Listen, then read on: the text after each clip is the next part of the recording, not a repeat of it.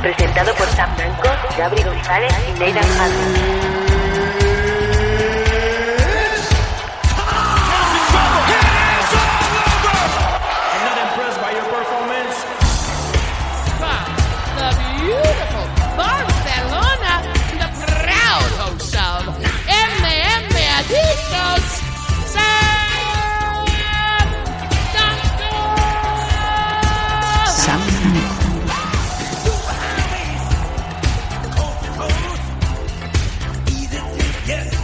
Hola, hola, ¿qué tal? MM Adictos, una semana más, un programa más. Aquí estamos trayéndote lo mejor, lo más trufado, lo más diverso del mundo MMA, no solamente de allí, también de aquí.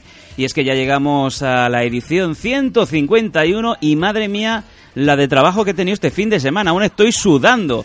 Es increíble porque, bueno, mm, ¿quién me iba a decir a mí que esto del MMA iba a ser tan complicado? Pero bueno, para cuenta, para buena cuenta de ellos nos lo va a dar eh, Nathan Hardy, la voz del sur, el hombre que más sabe de MMA, el hombre por el que me preguntan en los pabellones y donde pues la magia surge porque digo, a lo mejor está aquí y no lo sabes, nadie sabe qué cara tiene. Nathan Hardy, muy buenas. Muy buenas tardes, San. Eh, lo primero, ya que lo has dicho, ¿no? Sí. Agradecer a los que estuvieron en AFL 10 preguntando por mí. Como tú bien has dicho, ¿no? No sabes si estuve por allí. Eh, maravilloso. la verdad es que no, no, no estuve. La distancia, pues bueno, es bastante grande y, y no pude estar, ¿no? A ver si en próximos eventos, dentro de no demasiado tiempo, pues sí que puedo estar por allí y ya nos veremos, ¿no? Pero esta, esta última semana, la, la semana anterior no hubo programa, esta semana sí, porque nos estáis escuchando. Y la verdad es que hemos tenido un fin de semana lleno de eventos, tanto a nivel nacional como a nivel internacional, pero en todas partes del mundo, no solamente Estados Unidos, con, bueno, no, perdón, en Brasil con ese UFC Fight Night y con, con Cyborg en, en el main event, sino también en Japón con el segundo evento, bueno, más que el segundo evento, el tercer evento de, no, perdón, sería el cuarto, creo, me parece, ahora mismo está bailando. Sé que Rising 2 es el segundo evento numerado, eh, y muchas, muchas más cosas, sobre todo con AFL 10 este pasado viernes, como he dicho. Sí, señora FL10 que ha ocupado portadas y portadas internacionales y también, que por qué no decirlo, ¿no? Que también me ha ocupado todo el fin de semana. Eh, bueno, y ha sido espectacular. Yo creo que durante la emisión de este Meme Adictos 151 iremos dando pues todos los detalles de lo que ha sido y sobre todo de lo que será, ¿no? Eh, yo no puedo estar más que agradecido a toda la organización de AFL, de Arnold Fighters, de World Series of Fighting Global. Ha sido espectacular. Qué manera de trabajar. La gente de Fight Time también en la, en la realización. Espectacular. Yo creo que no hace falta que lo diga yo. Eh, cualquiera que haya podido ver el evento en vivo, porque se ha podido ver en todo el puto mundo, Nathan. Ha sido espectacular. Sabrá de- del nivel de profesional- profesionalidad de toda esta gente. Luego también, que, por qué no decirlo, Carmen Pérez, eh, Pilar y sobre todo Dani Domínguez, que es un crack en el micrófono. Y yo no sé por qué, porque, porque este hombre no está trabajando ya directamente en eh, Eurosport, ¿no? Por decir algo que es donde daban el pressing catch y Michinoku Pro. Nos vamos a ir, si te parece, al bloque noticias porque tenemos un evento que está también eh, sobre nuestras cabezas y es que vamos a ver por fin ese esperado combate entre pues eh, Marc Gómez Lufo y Tony Tauro. Pero esto lo vamos a comentar, como bien digo, en el bloque noticias aquí, en MM Adictos. Noticias. Noticias. Noticias. Is there something wrong with your ear?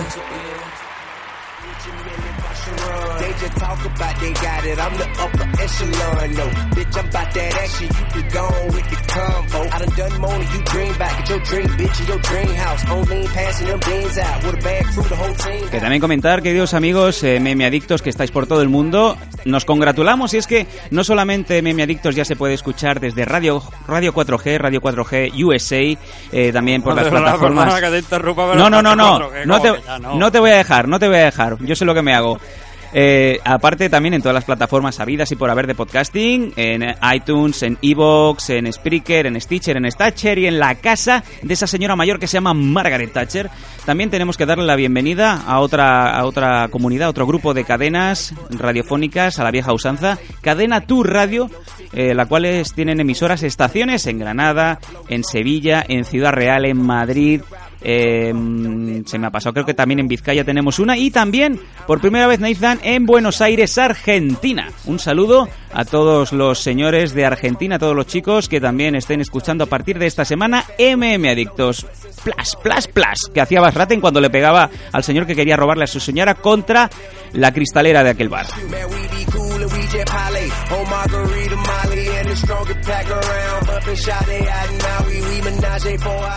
Y nos vamos al eh, tema. Nathan, Euro FC One, el primer Euro FC, The New Era, este próximo sábado 1 de octubre en Finlandia, en donde pues tenemos combates espectaculares, como por ejemplo Ton Ninimaki contra Johnny Bedford, Joseph Ali Mohamed contra Fernando Rodríguez Jr., Yujo Balama contra Kalamusu, Alan Omer contra Hiroyuki Takaya, y luego también, Nathan, tenemos aquí el combate en donde nos vamos a parar, porque es que hay que pararse. Yo creo que es el mejor combate del CAR. mm, libra por libra, son los dos mejores contendientes y los dos son campeones. Nos estamos refiriendo al finlandés Tony Tauru, campeón actual Bantamweight de Cage Warriors, contra Mark Gómez Lufo, actual campeón AFL Bantamweight también. Eh, ya ha llegado el, ya ha llegado el momento, Nathan. Ya estamos eh, a una semana vista y para ya que se nos va Marc Gómez, no hemos tenido tiempo suficiente de programar una entrevista. Mm, hemos estado, obviamente, pues muy liados en el Arnold Fighters este fin de semana, pero ya ha sido el momento, Nathan. Ya tenemos el combate aquí delante. Sí, la verdad es que ya, ya se ha esperado, ya se ha acabado la espera, ¿no? Hablábamos de él ya hace ya unos cuantos meses, ¿no? Cuando conocimos la, primeramente la creación de EuroSC, que es una nueva empresa que iba a intentar aglutinar a toda a, todo tipo de luchadores de Europa para formar un frente importante, una gran compañía eh, que hiciera eventos a lo largo de todo el continente para hacer frente, un poco también alternativa ¿no? a las empresas americanas. Eh, sin embargo, claro, te ve la situación ¿no? de que vemos a Johnny Bedford, luchador estadounidense, en, en el main event de la, de la noche y dice, oye, aquí, aquí ha pasado algo, ¿no? Esto no iba a ser Euro sí porque estamos viendo luchadores de Estados Unidos, pero bueno. También tenemos Eh, japoneses como Takaya y tenemos a, australianos como Wilkinson. Sí, o sea, un, un poco extraño, ¿no? Lo que, que- que- lo que nacía un principio como algo europeo, pues bueno, al final se ha, se ha abierto fronteras, que también es bueno, por supuesto. Desde luego que Bedford es un gran luchador, pero claro, en un principio teníamos la idea de que iba a ser solamente a nivel europeo, pero bueno. Eh, en cuanto al tema de lo del UFO, pues como te decía, ¿no? Ya habíamos estado durante mucho tiempo anunciando el combate, finalmente estamos a una semana.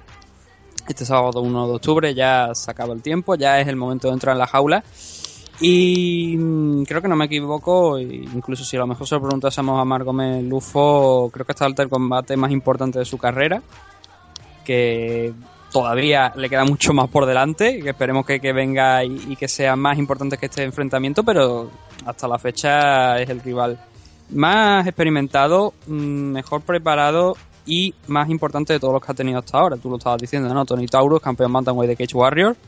Y precisamente no, no es algo que haya que decir, bueno, ¿qué es Cage Warrior, no? Pues Cage Warrior, oye, el nombre que, le- que más le puede venir al aficionado así casual para, para que nos escuche, pues puede ser Conor McGregor, ¿no? Ujú, Conor McGregor, que también vio debutar sus días en, la empresa inglesa de Cage Warriors, ¿no? Y también hemos tenido innumerables eh, luchadores españoles que han ido, que han subido a las islas a, pelear en esa empresa. Pero hay una cosa que me gusta mucho y que quizá a muchos oyentes les ponga el pito como un litro de vino. Lo bueno de todo, Nathan, es que están poniendo a Mar Gómez Lufo por debajo del radar y están eh, extrapolando demasiado el poder de Tony Tauru, obviamente porque es finlandés, ¿no? Y digamos que UFC, pues eh, gran parte de, del ese capital viene de Finlandia.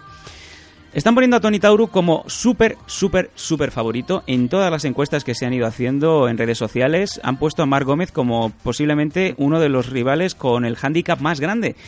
Pero es que mm, nos vamos a remitir a los hechos. De las victorias que tienen, eh, Tony Tauro tiene 10 victorias y 3 derrotas. Marc Gómez, ¿vale? Tiene 17 17 victorias y 7 derrotas, pero hay que mirar sobre todo las finalizaciones. Eh, de esas 17 victorias, Mark tiene 6 por knockout y 9 por sumisión, en donde, por ejemplo, Tony Tauro solamente tiene de, eh, de esas 10 victorias 7 por sumisión, ningún knockout y 3 decisiones. Estamos diciendo de que eh, el español tiene una ventaja muy grande tanto en suelo como en stand-up. Sí, pero además no- no solamente es eso, eh, también Eh, bueno, a ver, empezando por el principio de lo de que el tema de, de que están dando favorito a Tony. Sí. Es lógico, pelea en su casa, pelea en Finlandia. Que, mi- que menos no que darle ese papel de favorito. También hay que tener en cuenta una cosa. Tony Tauru es campeón de Cage Warrior. Cage Warrior es una empresa bastante conocida, sobre todo hay que tener en cuenta que es una empresa del Reino Unido. En el Reino Unido hay más tradición de MMA que quizás aquí en España. Supuesto, aquí hay- la tenemos también, pero no es tanto como, como en, en el Reino Unido, aparte porque en el Reino Unido han dado campeones ya importantes en, en ambos lados ¿no? de, del mundo. Pero, mm, claro, creo, considero que a lo mejor el aficionado medio no sabe realmente quién es Mar Gómez. Sí que a lo mejor mira el récord y dice es importante, eh, tiene una gran racha de victorias y puede, puede vencer a, Tony Tauro sin duda alguna, ¿no? Pero claro, en un principio entiendo eso, ¿no? Entiendo que si tú te vas a los aficionados y le preguntas, pues sí, que a lo mejor ven a Tony Tauro como favorito porque es más conocido. Sin embargo, el que es ranque, el que está como primer bantamweight de Europa, precisamente no es Tony Tauro. Muy interesante esa noticia. Y quizá ahí es donde reside lo, lo interesante de mantener, como bien digo, a, a Lufo bajo el radar de, de los focos. Hay una cosa que a, mí me ha llamado la atención, obviamente para mal, ¿no? Y es que eh, normalmente cuando se van elaborando las cars y van apareciendo los luchadores, eh, pues vas posicionando, ¿no? Y al final ese póster, ese póster promocional que ha acabado siendo colgado en todas partes, has prescindido de la cara de, de Lufo, pero no de la cara de Tauro. Seguimos eh, a lo mismo, Nathan. Mar Gómez está bajo el radar de, de UFC, lo cual yo creo que es una ventaja muy buena porque le quita muchísima presión. Sí, mira, si, si recuerdas la entrevista que le hicimos a Manu García, al mismo decían que, que cuando lo llevaron a Bellator, pues que a lo mejor la intención de, de la gente que lo había firmado para la pelea era que, que, que, pues que se luciese al Rey y frente a él y bueno, al final por suerte y no fue así. Y entonces en este caso a lo mejor puede ser que eh, también UFC esté pensando a priori que Tony puede vencer a Lufo y como te digo le estén dando un papel menor. Simplemente aparte, también, pues, como te digo, es que están peleando en casa. Hay cuatro finlandeses creo en la CAR, Cierto. me parece, de, de este evento. Eh, entonces se han centrado en hacer promoción, porque claro, al- tú pones la cara de Lufo en el cartel y la gente sí es más Gómez Lufo, pero a lo mejor Lufo no te va a vender las entradas teniendo en cuenta que es Finlandia. Ujú. Son estrategias de marketing también, pero bueno, como tú bien dices, yo creo que para esto para Lufo pues le viene bastante bien, porque no tiene presión ninguna, él va a llegar allí, él va a hacer su combate y obviamente esperamos que, que salga con la mano en alto. Creo que tiene oportunidad, como te digo, el, el que está rankeado como primer bantamweight a nivel europeo es él, no es otro luchador. Zasca. Y, y partiendo de esa base, aparte también teniendo en cuenta que los dos últimos enfrentamientos de, de Tony son dos derrotas, pues yo creo que también a lo mejor le puede empezar algo, pero bueno, una vez entra en la jaula, lo que se suele decir, cualquier cosa puede pasar. Y esperemos que bueno, que, no, que no pase cualquier cosa, sino que la cosa que pase, pues como te digo, que sea que el UFO gane. Y a partir de ahí, pues ya habría que abrir otras puertas, ¿no? Tenemos las puertas enfrente, ¿no? De, hacia dónde podemos ir. Y si abrimos la puerta a la victoria de tras Euro FC, igual el FC más se mantiene, pero delante de, de ese FC va otra cosa. Sí, señor. Sí, señor. Y es que eh, casi todo el mundo tiene esto entre, entre, labi- entre los labios, ¿no? A punto de sacarlo, como el que va a silbarlo así como de refilón, que se pone la mano delante, ¿no? Como ese futbolista que no quiere que se le escuche, ¿no? Cuando le está enfocando la cámara y está llamando de su madre y de su hijo y de su Espíritu Santo, ¿no? Al rival de enfrente. Todo el mundo está diciendo que Marc Gómez, si sale victorioso de este combate, de esta grandísima prueba de fuego con, con el finlandés Tony Tauru, sus opciones de recalar en UFC eh, ya prácticamente deberían de ser una, un- más que un hecho, una exigencia, ¿no? Y habría que también que recordar que, eh, desde luego, Mar Gómez se está preparando muchísimo en todos los aspectos. Este propio fin de semana estuve hablando con tanto con su manager, con Fran Montiel, su manager, sí señor, su manager, y luego también pues con su entrenador principal, que es David Aranda, y tienen a Marc a punto de caramelo, incluso también tuve un- unos minutos para poder hablar con Luis, Luis Tosta, el, el brasileño, Fasha Preta, el cual también ha estado pues afilando, ¿no? Ese, ese jiu-jitsu, esa- esas artes especiales de- del catalán, del UFO. Y Nathan, yo te lo digo, yo creo que el UFO está más que preparado de, de pasar por encima de Tauru, ¿eh? Sí, Es no, que está muy, muy factible, ¿eh, Nathan? Muy factible. No es eso cuando ves que va un chaval que va para que no te digo, ¿no? De pelear aquí. Cuando sale fuera que dices, bueno, a ver qué va a pasar, ¿no? A ver si de esto, como un poco de suerte se marca un Manu García, ¿no? Que también sería un poco ganar eh, con todos los pronósticos en contra. No es el caso de, de Marc Gómez. Yo lo veo muy preparado y muy factible. Incluso, no sé si han llegado a salir apuestas eh, de estas tipo Bet and Win para, para este evento, pero es una de esas ocasiones en donde te puedes dejar tranquilamente una buena cantidad de dinero porque este underdog tiene muchas posibilidades. Llaman, sin duda tiene muchas posibilidades, tanto a lo mejor como para pasarle por encima, igual no, pero sí que para hacer un- una gran actuación y ganar el combate yo creo que sí. Eh, es lo que yo espero, ¿no? Pero ahora también hay que tener en cuenta una cosa, no hay que pensar en lo que viene después, simplemente hay que pensar en este combate, hay que Ujú. pensar que queda una semana y si se triunfa, pues ya veremos lo que pasa, ¿no? Pero no hay que fijarse en el, el objetivo de, no, automáticamente después de... Yo solamente aquí lo comentamos porque existe la posibilidad, ¿no? Pero el objetivo principal es este combate. A partir de aquí ya luego, que venga lo que tenga que venir, pero hay que centrarse en esto, no hay que decir, no, tiene que tener la presión añadida como lo que realmente lo que quiero decir de, "Bueno, si gano esto voy a UFC, no, que no piense absolutamente en eso, simplemente hay que pensar en lo que tienes por delante, que creo que es lo más importante, y espero que también la preparación lo, lo tengan centrado, ¿no? que vaya también, porque no solamente la preparación física, la- el entrenamiento, sino también la preparación psicológica creo que es muy importante. Y, y es eso, ¿no? Que no le no, no venga, que esté centrado en lo que tiene que estar centrado, que es Tony Tauro, en vencer ese combate. Ya después ya veremos que hay tiempo, tiene mucho tiempo por delante Lufo, es joven todavía, es muy joven y le quedan muchísimos años de carrera. Y nosotros que lo veremos aquí en MM Adictos.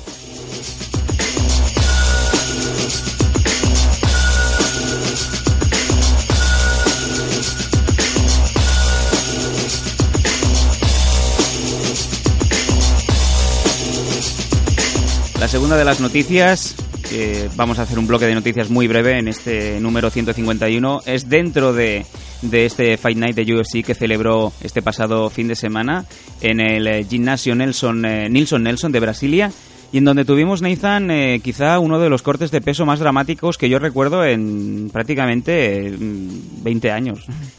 Y es que realmente eh, el sufrimiento y el esfuerzo y el sacrificio que ha tenido Cyborg, Cyborg Justino, para cortar todas las libras que tenía de más y llegar a esa cifra de 140, yo creo que es lo indecible. Eh, y además creo que Nathan me lo puede decir con, con total lujo de detalles y es que él fue el primero que una noche, en medio de la noche, me manda un mensaje y me dice, pues eh, Cyborg está con más de 20 libras por encima, a cuatro días. Va a ser un Sí. milagro si llega. Y llegó Nathan, y llegó. Sí, estaba a 24 libras a falta de 4 días. Y claro, no, no pintaba nada bien. Ella, históricamente, sí, ha dado el peso, la última vez lo dio, pero no sin problema. Esta vez ah, creo que ha tenido mucho más problemas de lo que ella esperaba. Eh, eso, como te digo, pues le llevó a estar cuatro días antes con 24 libras de peso. Eh, el día anterior todavía le faltaban 10 libras por cortar, lo cual no es precisamente poco.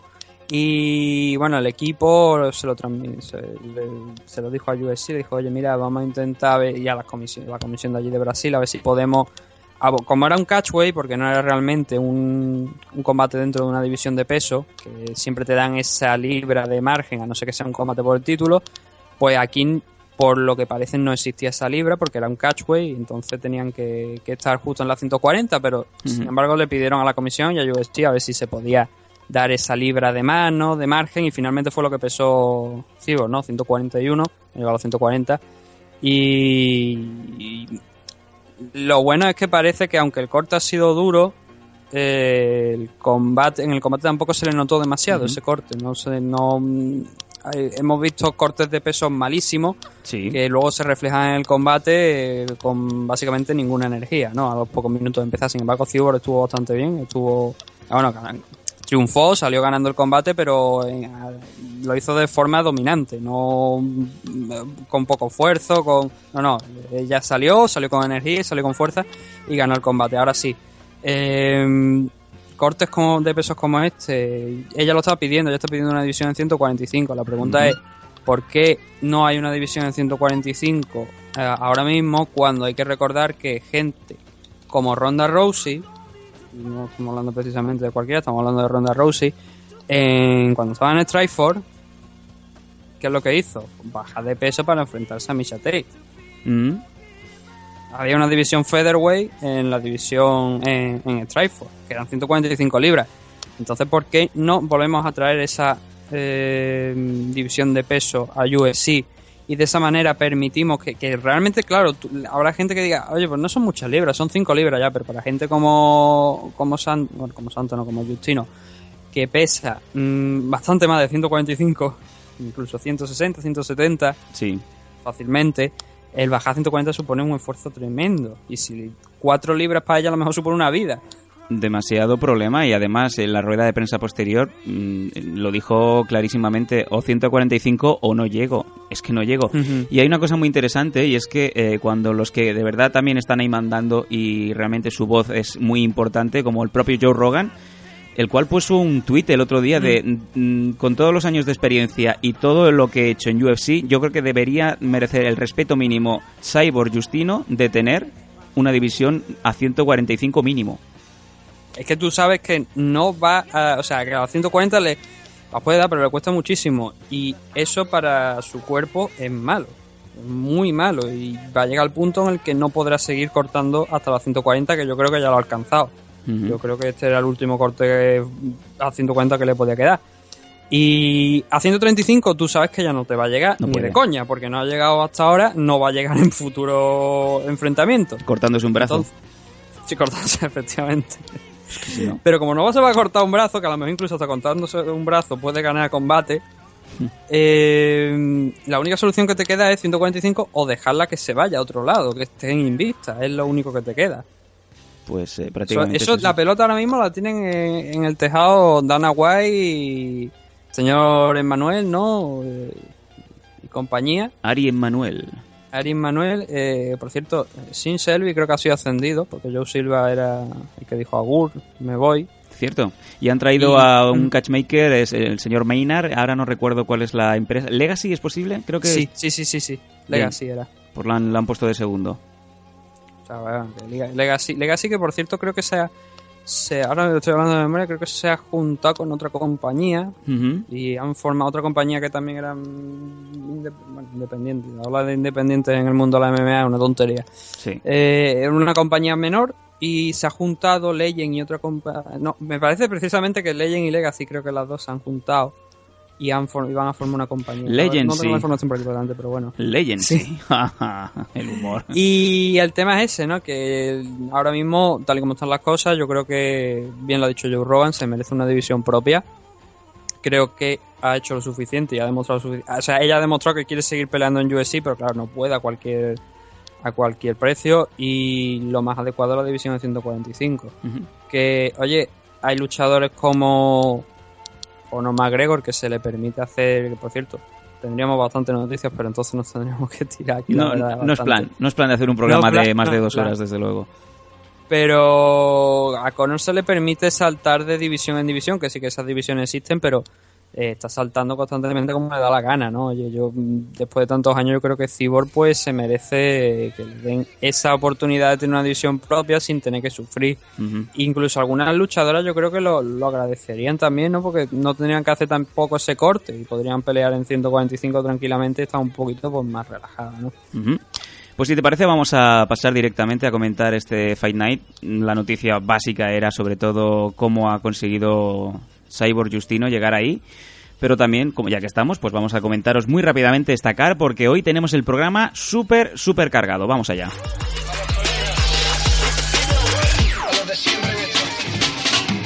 La misma historia, el mismo sitio, Sevilla de fondo, leyenda en el micro, la maca mi barrio, los pelos de erizo, graffiti en San Pablo, en bloques de pisos, mis compis de pino, bebiendo unos quintos, wasabi en San Lucas, yo nunca me rindo, esta es mi escuela, ya no hay Por cierto, Wasabi, cabrón, que yo estaba delante comentando en directo, podías haberme dado así en la espalda, que te hace fotos con todo el mundo menos conmigo. ¿Qué te vale? folios, no un ordenador, mi mente es un demonio, mi boca es un transistor, que emite pa'l que sintoniza buscando calor. Qué profesional el Sammy, ¿eh? Ahí no se gira porque está comentando. No ya, ya lo había cobrado. Aquí sin pena, caracoles, hierba buena, desconfiando de la escena y escuchando a Javi Vega. Yo quiero sentir. Venga, nos vamos para allá. En la preliminary car, en el UFC Fight Pass, Gregor Gillespie ganando a Glaze of Franza en la lightweight.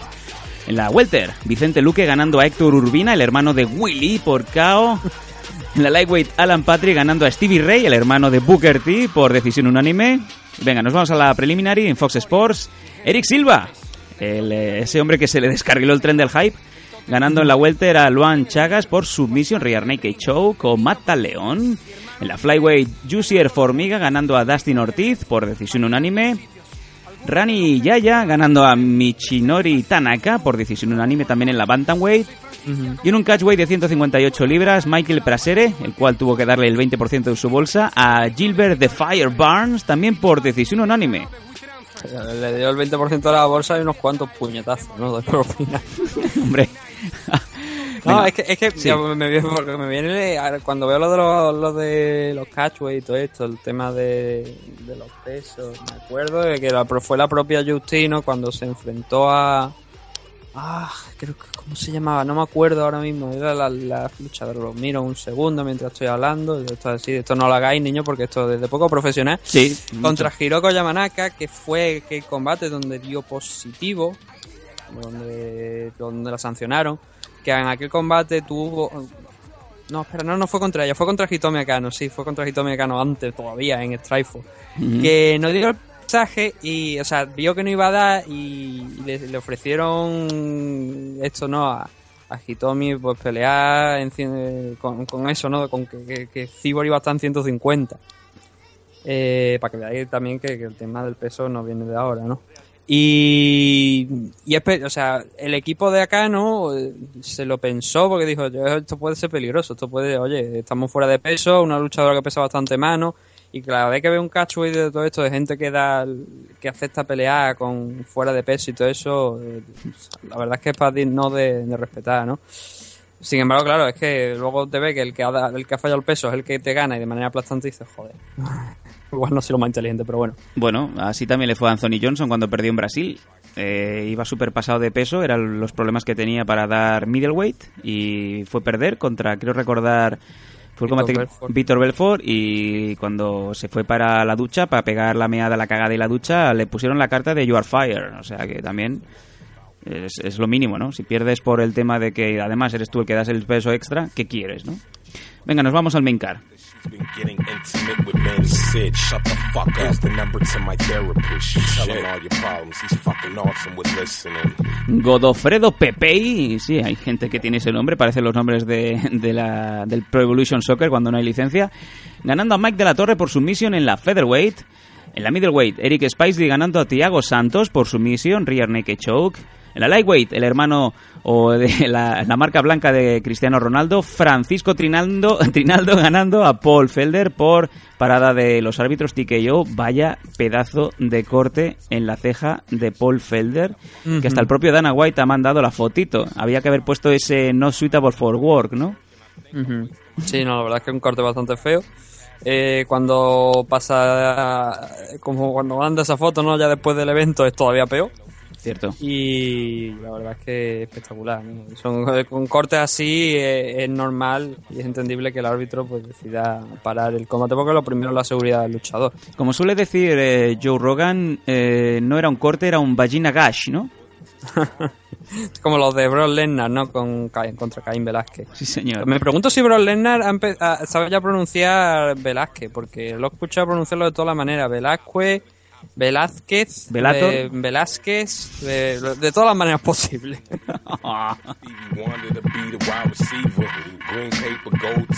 Nos vamos a los tres eh, combates finales. Roy Nelson ganando en la heavyweight a Antonio Silva por eh, KO, por puñetazos en el segundo round. Y aquí ha habido mucha polémica, ¿no? Nathan, la polémica está servida, ¿no? Sí, bueno, la polémica llega al final, ¿no? El combate eh, Roy Nelson, que por cierto, cuando yo vi que tenía ya 40 años, digo, joder, cómo pasa el tiempo, ¿no? Bueno, Y Roy, pues todos los golpes fuertes, potentes que veía que podía lanzar Antonio Silva, los esquivaba bien. Eh, trató de conseguir, viendo que no, no tenía mucho éxito arriba, pues intentó conseguir eh, algún takedown, no pudo, bien parado por Roy Nelson y ahí el combate llega al final cuando un uppercut no demasiado largo, pero sí que Nid con tampoco mucho ángulo, pero sí lo suficientemente efectivo para mandar a, a al suelo y el resto pues son golpes, ¿no? Y aquí es donde surge la polémica, porque Eh, Roy sigue golpeando, obviamente no puede darle la oportunidad al rival de recuperarse. Y Bill McCarthy pues está al lado, no sabe si pararlo, por, pero claro, ya el momento en el que ve que Antonio es que ya no responde ni pone las manos para intentar defenderse y obviamente para el combate, ¿no? Y aquí es donde surge la polémica, eh, porque Roy Nelson y Antonio Silva pues son amigos y claro, obviamente tu amigo no te gusta darle golpes innecesarios, pero tienes que asegurar la victoria, como es lógico, ¿no? Y, Roy Nelson, eh, cuando estaba todavía McCarthy en el suelo, ayudando a, a a recuperarse, eh, básicamente le da una patada en el culo, lo empuja desde atrás, le da una patada por detrás. Y bueno, se ve el- también como Roy Nelson pues está cabreado, está diciendo cómo puede ser esto, como claro, porque tenía que haber parado el combate antes, él considera que tenía que haber parado el combate antes. Y cosa con la que estoy de acuerdo, la verdad. Y, y no lo hizo, ¿no? Entonces ese es el cabreo que tenía Roy Nelson, el enfado que tenía con, con John McCarthy, que la verdad es que hay veces que es uno de los mejores árbitros, pero hay veces que cuando mete la pata la mete bastante bien hasta el fondo. Nos reímos en esta del... ocasión yo creo que, bueno, todos nos equivocamos, pero aquí creo que se, equivo- se equivocó bastante. Ahora bien, que se equivoque no justifica la reacción de, de Roy Nelson, que luego sí que ha pedido disculpas, aunque ha dicho que no, que no lo retiraría, que el lo de darle el empujón este con, con el pie, darle la patada. Pero que, bueno, la verdad es que está- es un gesto feo eh, y, oye, es, mm, ahora, en- siendo en Brasil, no sé qué consecuencias puede llegar a tener. Siendo en Estados Hmm. Unidos, yo no tendría ninguna duda que ahora mismo Roy Nelson estaría sancionado. Sí, hasta el punto de quizá acabar esos días de UFC ya en la espalda. Hombre, una sanción, no sé cuánto podrían sancionarle. Sí que había un caso que, bueno, que no llegó a ser de, de por vida, pero sí que Jason Hyde en, en World Series of Fighting creo que fue, también tuvo un enganchón con el árbitro porque no consideraba que no había hecho lo adecuado. Y sí que le cayó una suspensión, ahora mismo no recuerdo cuánto fue, sí que no fue todo el tiempo, ¿no? Porque ha vuelto a pelear, pero sí que, que fue una sanción, pues, que, oye, importante. Y además, en el caso de Ronnie Nelson, que tiene ya 40 años, como he dicho antes, sí que se le puede acabar la carrera en, el, en UFC. También hay que tener, por supuesto, hay que ver si la propia empresa pues toma alguna medida, ¿no? Porque hay un código interno, ¿no? Aquel famoso código de, etiqueta de, de Magiu, ¿no? Que, que yo no sé si seguirá ahora mismo en el puesto de, de representante entre la empresa y los luchadores, pero sí que existía eso, ¿no? Y entonces no sé yo si eso también conllevará una sanción de algún tipo por parte de la empresa. Venga, seguimos subiendo en la main car, en la featherweight, con main event Renan Barao ganando a Philippe Nover por decisión unánime, un combate que, bueno, pues obviamente Renan Barao a lo suyo, pero qué lejos queda, ¿no? Ese Renan Barao eh, 24 in a row, ¿no? Sí, no, la verdad es que es bastante lejos, no es para nada el Renan Barao que vimos cuando llegó a, a USC desde Wake, que también, también hay que decirlo. Eh, pero era bueno, era su segunda pelea en la división featherweight de USC. Ha conseguido ganar, obviamente si no hubiese ganado este, este enfrentamiento, que además no le fue fácil ganar, pero por suerte para él pues salió con la mano en alto, pues seguramente estaríamos hablando de que hoy la carrera de Renan Barao en UFC pues a lo mejor ya habría acabado, o- Hmm. porque claro, eh, pierdes el título en Bantamweight, o sea, bueno, perdón, pierdes la por- sí, sí, la verdad es que sí, no pierdes el título en Bantamweight y te dan la oportunidad de, de intentar capturarlo otra vez y acabas peor de lo que acabaste la vez anterior. Subes a Featherweight, pierdes el primer combate ante Jeremy Stephen, que tampoco es que sea el paradigma de los 10 primeros del ranking de la, de la división. Bueno, pero ojo ahí, ¿eh? A, a lo suyo. Jeremy Stephens Mm. también es un valor que hay que considerar siempre, no te puedes eh, fiar ni, ni lo más mínimo. Sí, no, pero por eso te digo que no es que, bueno, ahora mismo está rankeado, según lo que estoy viendo, está rankeado en el puesto número 7 después de esa victoria contra Renan Barao, pero que en el momento de enfrentarse a Renan Barao, como te digo, no es que fuera uno de los luchadores más importantes de la división de, de UFC, ¿no? Entonces una derrota contra él, pues sí que le hizo bastante daño. Y, y, por supuesto, este enfrentamiento contra Philip Nover, si lo llega a perder, como te digo, yo creo que ya, pues ya, ya hubiéramos visto, ya éramos la, la hora, ¿no? De ir haciendo la adiós con la manita Renan Barao.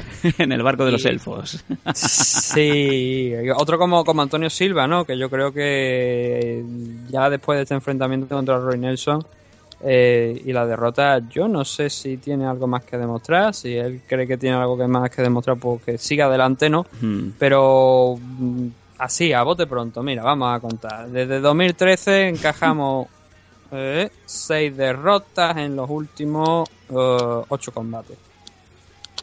Todo Eh, dicho, En ¿no? esos ocho combates tenemos también uno contra, que fue el positivo aquel que tuvo con Marjan, Sí. y, y una victoria contra Soapa Lelei.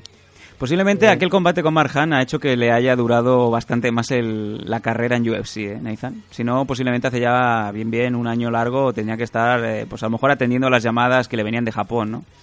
Sí, yo creo que ya ha cumplido en, en, en UFC.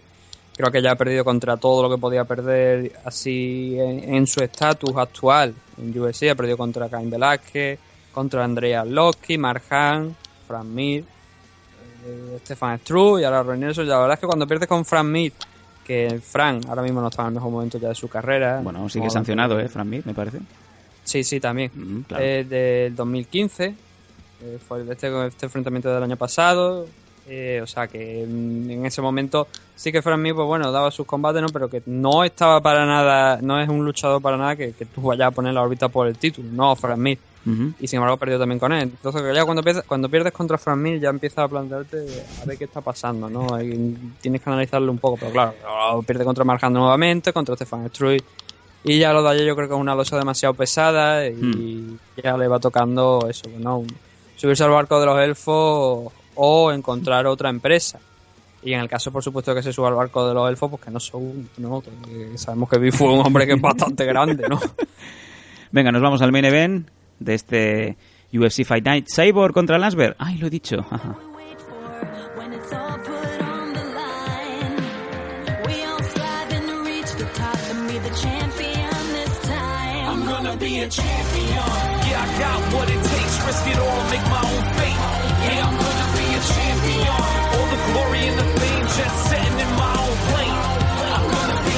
I'm gonna be a champion. Como la pulga, que siempre gana la pulga.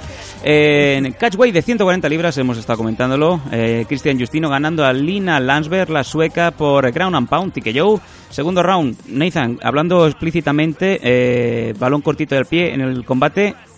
A Justino no se le notó apenas el corte, ¿no?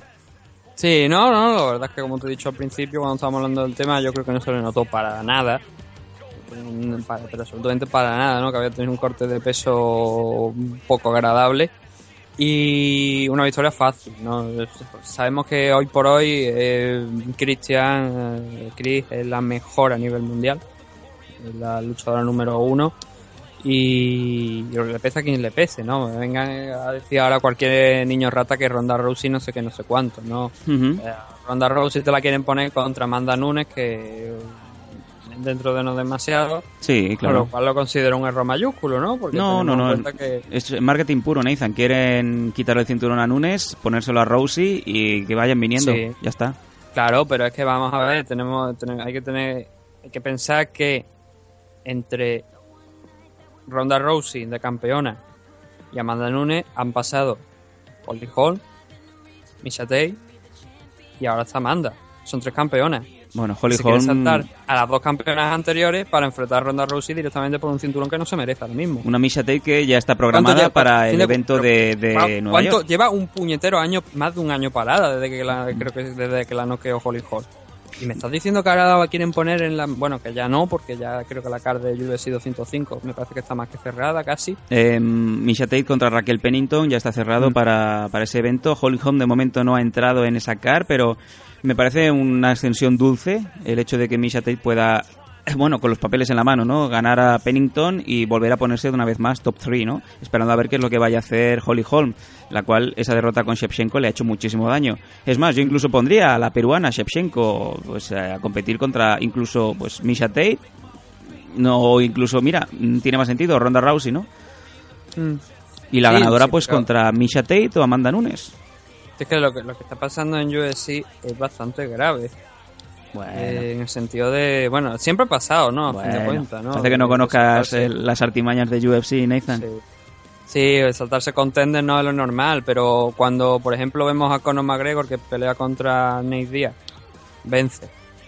Algunas, algunas personas piensan que no debió vencer el combate, pero bueno, el resultado es que ganó Conor McGregor. Y las palabras de Dana White son automáticamente vas a defender el título en 145 o lo dejas vacante y ahora decimos, no, no va a defender el título en 145, tampoco lo va a dejar vacante. Sin embargo, le vamos a dar una pelea contra Eddie Álvarez automáticamente en 155 sin haberla pisado en su puñetera vida en USC. No está claro, ¿eh? No está claro. No, no, no está claro porque al final, ese, ese, por suerte, por lo menos para mí, yo creo que ese, ese plan ese plan que había se ha descartado en favor de enfrentar a Eddie Álvarez contra Khabib Nurmagomedov. Eso me gusta más. bien a la primera. Eso me gusta leerlo, más. Además.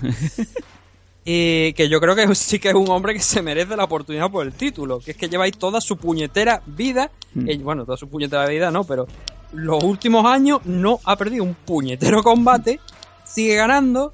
Lo que pasa es que las lesiones le han perjudicado mucho y ha estado bastante tiempo alejado. Pero es que sí, tenemos que darle una oportunidad a una persona que menos que dársela a alguien que está en activo y peleando. No una persona que se ha tirado un año de baja. Estoy- cuando me refiero a un año de baja me estoy refiriendo a Ronda Rousey. Ni a alguien que viene de una división que no es la suya, como es Conor McGregor. Y eso es algo de lo que siempre, históricamente, me estoy quejando de UFC. Se saltan los contenders como les sale de los puñeteros cojones. Y entonces tú para qué tienes uno ranking que Sí, que te los haces haces que tú. los periodistas hagan para luego pasarte el ranking por donde te da la gana. Sí, cierto.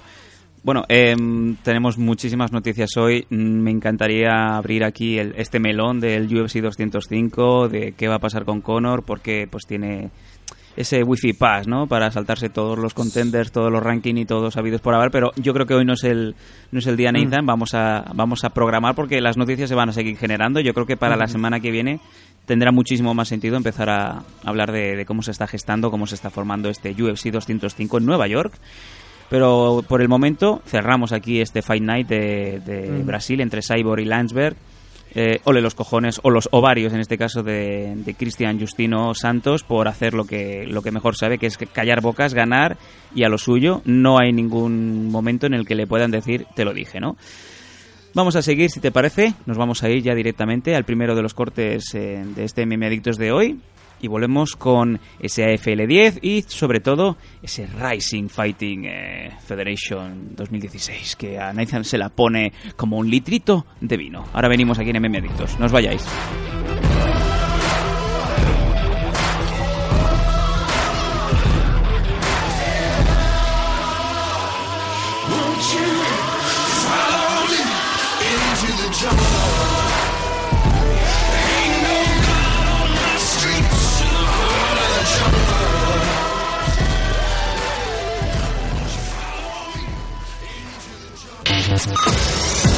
Radio 4G, las mejores emisoras españolas y del mundo juntas.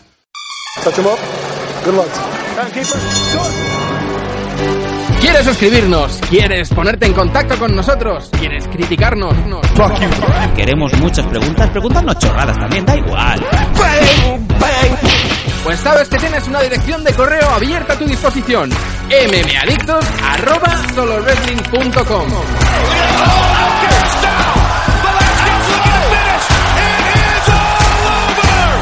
mmadictos arroba solowrestling.com Te esperamos.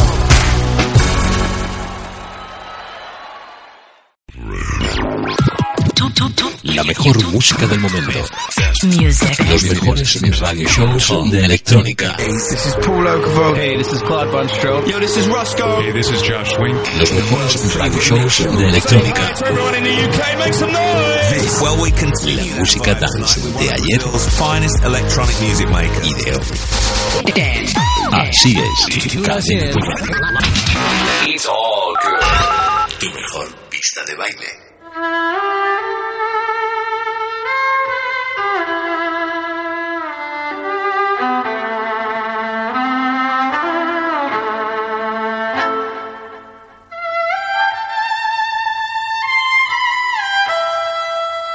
Estás escuchando el MM Adictos 151.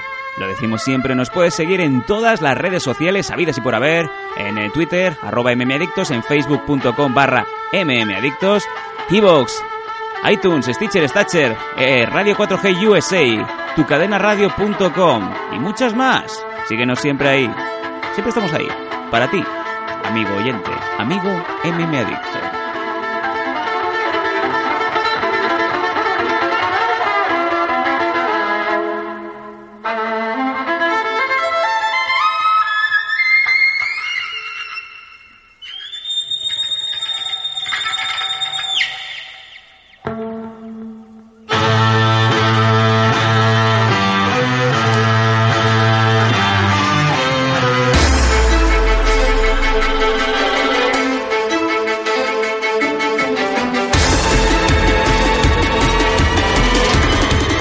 vamos a ir a hablar hoy del AFL 10.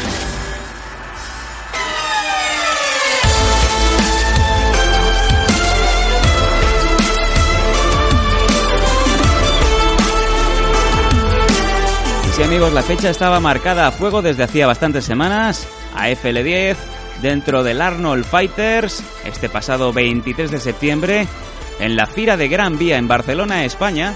Tuvimos eh, pues uno de los eh, posiblemente de los eventos más importantes para, para España en cuanto a MMA profesional, un evento que fue retransmitido en directo para todo el mundo gracias a la unión de AFL con World Series of Fighting Global en donde, pues eh, como bien os comento, vía streaming, live streaming, por apenas 10, 10 pavos, es que es poquísimo, podíais ver uno de los eventos más completos que se han hecho jamás aquí en el territorio nacional español y en donde, pues dentro del propio torneo, aparte de tener luchadores de nueve países diferentes, había un torneo llamado Road to Pancrase, en donde cuatro luchadores españoles eh, bueno, tres luchadores españoles y uno francés, eh, pues se podían disputar dentro de un torneo, como nos gusta, ¿no? A la gente, los, los eh, románticos de las MMA, los torneos de antaño, ¿no? Analizan de, de Pancrase, en este caso de, de Pride, ¿no? De los Bushidos. En este caso teníamos a Jesús Montero, Miguel Aro, Daniel Requeijo y Aratz Garmendia mm, disputándose pues eh, ese billete, ¿no? Ese billete que te lleva la empresa Ryanair o Avianca al país del sol naciente a competir en Pancrase. Yo creo que es, vamos, uno de los precios más, eh, una de las promociones más importantes del mundo, ¿no? Sí, y sobre todo ahora tienen una eh, el acuerdo con, con, bueno ya no es Zufa no pero antiguamente era con Zufa que con, fue con, con, con quien firmaron para retransmitir los eventos en el UFC Fight Pass con lo cual el ganador de este torneo pues va a tener esa y además no, no es que digan no eh, no retransmiten el torneo completo no o sea que o sea el- los eventos completos y con lo cual el, el luchador que, que ha vencido en este torneo va a tener una exposición a nivel mundial, no solamente en Japón, sino ya a nivel internacional, como la, también como la que tuvo ayer, pero un evento pues con mu- mucha, mucha más tradición todavía.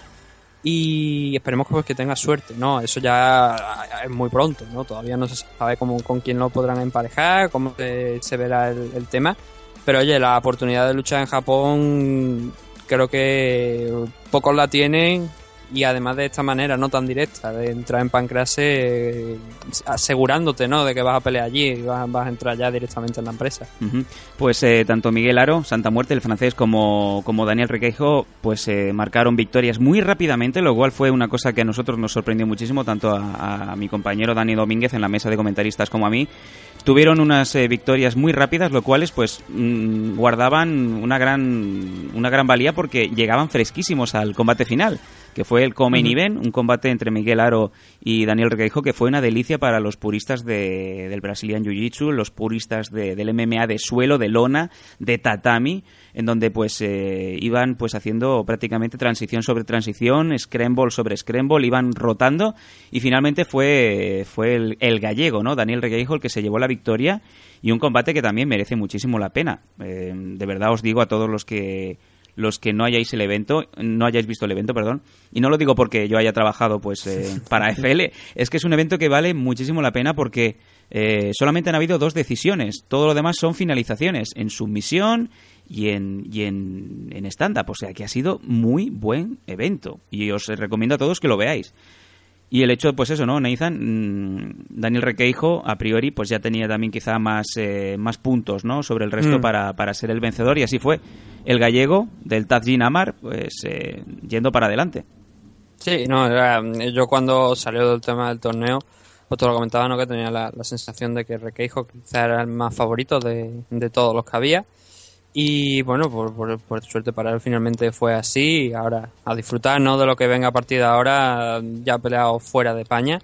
Pero pelear tan fuera de- del continente, de aquí de Europa, pues es una oportunidad inmejorable, ¿no? Muchos lo han intentado allí a pelear en, en Japón. Algunos no han tenido la suerte, de por la fortuna de, de poder hacerlo y que disfrute la experiencia y por supuesto que, que, que- si puede que, que obtenga la victoria y que vuelva porque claro una victoria yo no sé ahora las condiciones no del tema de, de Pancrase eh, yo lo que sí sé es que bueno va a tener ahí una pelea y luego no sé qué más vendrá en el caso de, de tener una victoria no sé si seguirá formando parte activa de- del roster o si volverá a, a España o tendrá otras opciones, ¿no?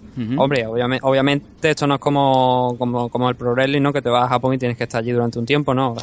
Eh, Daniel, pues, entrenará aquí en España, supongo, y luego eh, peleará allí. No sé si, si también habrá algún acuerdo de porque le permita a lo mejor estar allí durante un tiempo antes de- del enfrentamiento. La verdad es que no sé, eso ya por- se me viene a la cabeza. Podríamos hacerle una entrevista la próxima semana. Pues eh, sin ningún tipo de problema. Además, pues eh, conozco a gente que rueda por el suelo con él. No habría ningún momento, en ningún momento ningún problema de, de poder tener en los micrófonos de Meme Adictos a- al bueno de, de Daniel Requeijo. Y yo creo que más que merecido, ¿no? A todo el mundo le gusta hablar con campeones. Y aquí tenemos a uno, el campeón del Road to Pancrase.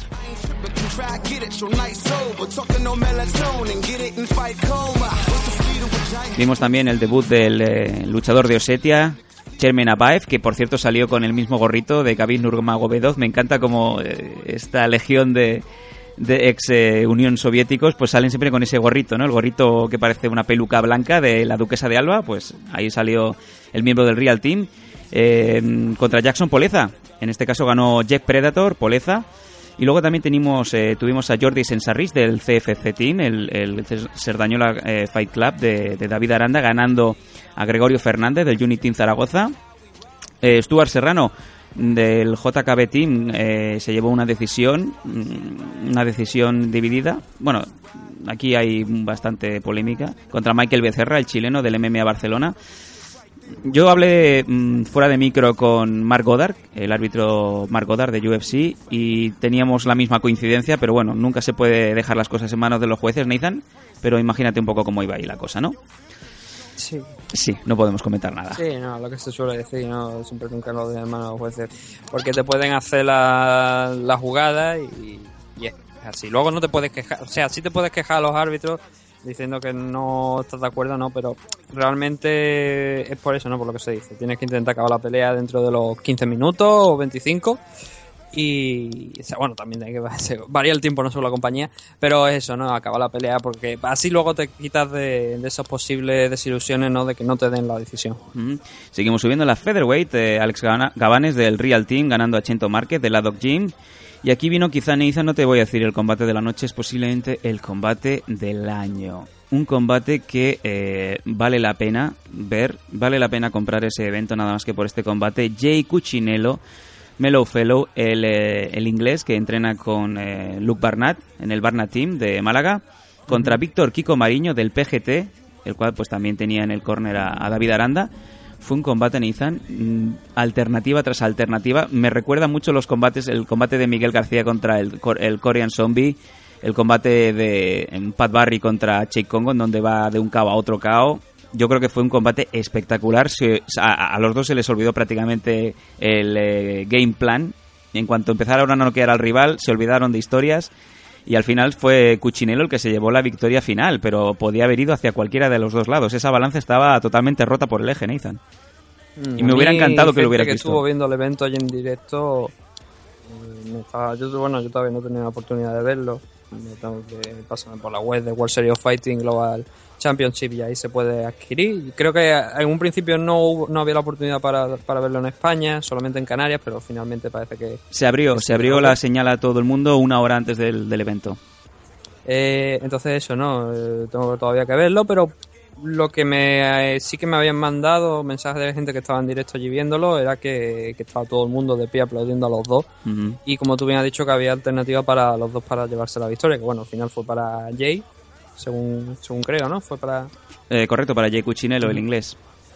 Y además me has contado tú cosas que no sé si se pueden contar aquí fuera de... Bueno, eh, está en ciernes. Luego estuve hablando, pues, eh, fuera de micro, minutos, bastante tiempo después de- del evento, cuando ya se estaba recogiendo todo. Estuve hablando con David Aranda y, desde luego, eh, obviamente la balanza podía caer hacia cualquiera de los, lado- de los, los lados y digamos que se, se mosqueó bastante de que a, a Kiko Mariño pues se le fuera la idea de, de seguir con el game plan, ¿no? Y cuando vio pues que esto iba a ir a uno de los lados, dice, bueno, yo me callo y que pase lo que tenga que pasar, ¿no? Pero sí, sí, David Aranda está muy interesado en, en continuar esta, esta historia entre el Jai Cuchinello del Barnett Team y en este caso, pues Kiko Mariño. Y estando por ahí, pues David Aranda, ¿no? David Aranda que está fantástico, me hizo muchísima ilusión poderlo volver a ver. Yo creo que es de las personas más majas que te puedes encontrar en, en el mundo MMA, no te digo de, de- de fuera, te digo de aquí, de cualquier lado, porque el, el corazón y la ilusión que tiene Aranda cada vez que lo veo es que te cambia, te cambia el semblante. Y una Aranda que está pues eh, en el tramo final de su preparación después de ese accidente que, que ha superado uno tras otro. Pero ahí está Aranda probando a todo el mundo de que la edad no es un problema y muchísimo menos las, las condiciones físicas cuando te vienen problemas como los del el sufrido accidente que tuvo, ¿no? Un David Aranda, Nathan, que en los próximos meses anunciará su regreso a- al octógono. Una noticia maravillosa. Sí. Siempre llevábamos, ya te digo, llevábamos. Cada vez que tú hablabas con él, pues, te lo encontraba en algún, en algún de estos, o comentaba, o tenía alguna conversación, decía, bueno, ¿cómo, cómo está? ¿Cómo anda? ¿no? Porque, claro, sabemos de, esos problemas, ese gran accidente que tuvo y que hasta hace relativamente poco, hasta hace unos meses, ha tenido que seguir pasando por operaciones, ¿no? Sí, sí, siempre ha tenido algún pequeño cosa, alguna pequeña cosa puntual que requería, ¿no? Cirugía y parece que ya está eh, lejos de, de los eh, de los quirófanos y ya está pues eh, en su tramo final. De hecho estaba con el brasileño Luis Tosta, Luis, Tos- Luis Tosta que también me lo presentó una bellísima persona que también pues habla bastante bien español y yo creo que se merece también un- unos micros, ¿no? De memeditos por ahí. Pero bueno, estamos ya, ya, ya estamos en negociaciones para tenerlo próximamente a David. No sé si, si por teléfono o vía, vía entrevista directa, que es como a nosotros nos gusta, ¿no? Cara a cara, mirándonos a los ojos y, y diciendo las cosas como sentimos, ¿no? Así que mira, qué mejor, qué mejor noticia que tener a, a David Aranda de vuelta. Y no, no, no, no dejéis que esto vaya muy lejos porque es más, más pronto de lo que vosotros creéis. David Aranda, próximamente, en el octógono.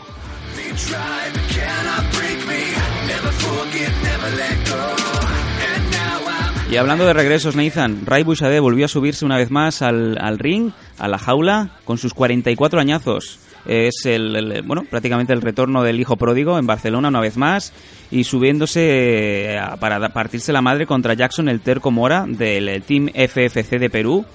Un rival que realmente con una experiencia brutal, más de 50 combates profesionales de, de MMA a sus espaldas, 26 victorias, 21 derrotas y con una mano izquierda que tenía cargada como si fuera un videojuego, parecía el Fatal Fury de SNK. Eh, mm, para bueno, la gente que tenga una idea reciente, Ray Bouchardé empezó el combate pues prácticamente como, como vivos, ¿no? Eh, en este Fight Night, el salto patada voladora el último Fight Night de la semana pasada, el, el que tuvimos a, a Michael Johnson ganando a... se me ha ido, no sé. Empezó así, un patada voladora, pero en este caso, pues eh, el propio Jackson Mora pues se lo quitó de encima y a partir de ahí tuvimos un combate muy tedioso, la gente lo sufrió bastante. Un eh, Ray Busader que estaba evitando en la medida posible, buscando el hueco cuando podía atacar a- al Terco Mora. Tuvo varios flashes y aún así llegaron a decisión ah, y la distancia hizo que por split decision, por decisión dividida, el combate se lo llevara Ray Busader. La gente, la verdad, quedó bastante tocada, obviamente, porque las split decision a nadie dejan, dejan contento, ¿no? El propio Ray Bushade dijo después en, con el micro que había luchado como la mierda. Él propio lo dijo. He luchado, yo creo, de los peores combates de mi carrera. Sin embargo, quiero anunciar que el próximo que tenga será el último. Lo cual pues abre también mucho el abanico de posibilidades. Mm, 44 años ya es, mucha edad, desde luego, y ganar o perder en un último combate eso es imposible de saber, pero desde, desde luego nos gustaría, ¿no? Pues volver a ver a Ray eh, despidiéndose como se merece eh, en un ring, ¿no? Y si puede ser en AFL, muchísimo mejor, Nathan. Sí, hombre, por supuesto, el, el resultado yo creo que en tu último combate, hombre, a todo el mundo le gusta ganar, no le gusta irse con la, con la mano en alto, pero no se puede, pues tampoco pasa nada, ¿no? Yo, lo importante es eso, ¿no? Que ese día que, que, que Ray pues se suba por última vez a, a la jaula con, con, pues, con el ánimo de pelear, pues que, que sea recordado, que sea una gran fiesta y que digamos adiós pues, a uno de los luchadores más representativos de este país. Habría que decir también que fue un catchweight, ya que mm, Ray Busadé tuvo que subir una categoría de peso. Él normalmente pelea en 77, subió a 84 y eh, el Terco Mora pues eh, anunció de que ni de coña podía llegar a los 84, se pactó en 87 y Mm. quizá hay una pequeña diferencia, ¿no? Y es que, de hecho, el luchador peruano pues fue un late notice, en dos semanas prácticamente tuvo que, que erigirse para ser el rival de, de Buixade, ya que no era el rival a priori que iba a ser, ¿no? Pero bueno, también eso pues juega a favor y en contra de unos y de otros, ¿no? Sí, claro, hombre, eh, es el tema, ¿no? Pero también hay que, tener en cuenta que es un reemplazo de casi de última hora, como tú bien decías, dos semanas. Y no, ya avisó, por lo menos avisa, ¿no? De que no puede dar peso, no llegamos aquí a la noche del combate y no se da, ¿no? Entonces, claro, yo entiendo que es un algo que perjudica también a Ray porque él ha hecho su, su, su training camp pues con, pensando no con esa con, con esa categoría de peso en mente. Y a falta de dos semanas pues tenía que, que variarla pero bueno son, son cosas que pasan no Eh, de hecho en esta FL10 había otros combates también que, que no finalmente no se pudieron celebrar quizás el Mm. más, el más- la baja de última hora más relevante es la de Juanma Suárez no Tenía un combatazo Juanma Suárez. De hecho, Juanma Suárez Mm. estuvo presente porque él sí que se puede presentar, pero sin embargo, pues eh, Lincoln Enrique eh, Puch era el rival. Un combate que yo tenía muchísimas ganas de ver. Quizá era el combate que más me llamaba la atención. Y es que en AFL9 también tuve el placer de comentar y vi a Lincoln Enrique, eh, demol- o sea, máquina de demolición.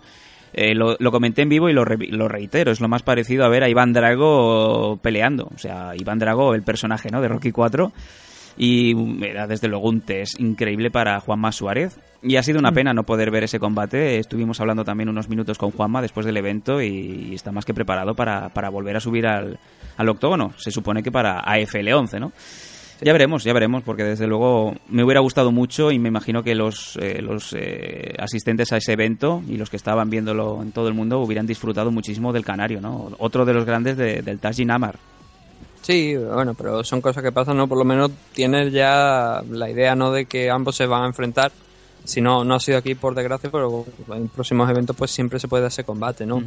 Eh, entonces pues ya lo veremos, a ver si AFL 11, 12, los que haga falta, ¿no? Esperemos que después de, de este evento pues venga mucho más, es mucho más importante. Ujú. Que la gente que haya asistido pues que haya quedado bien contenta, ¿no? Mm. Bueno, de todas formas no, creo que no, no hemos todavía hablado del main event. El main event que fue espectacular, eh, el primer eh, cinturón eh, welter se iba a disputar, eran los dos contenders, eran los dos aspirantes.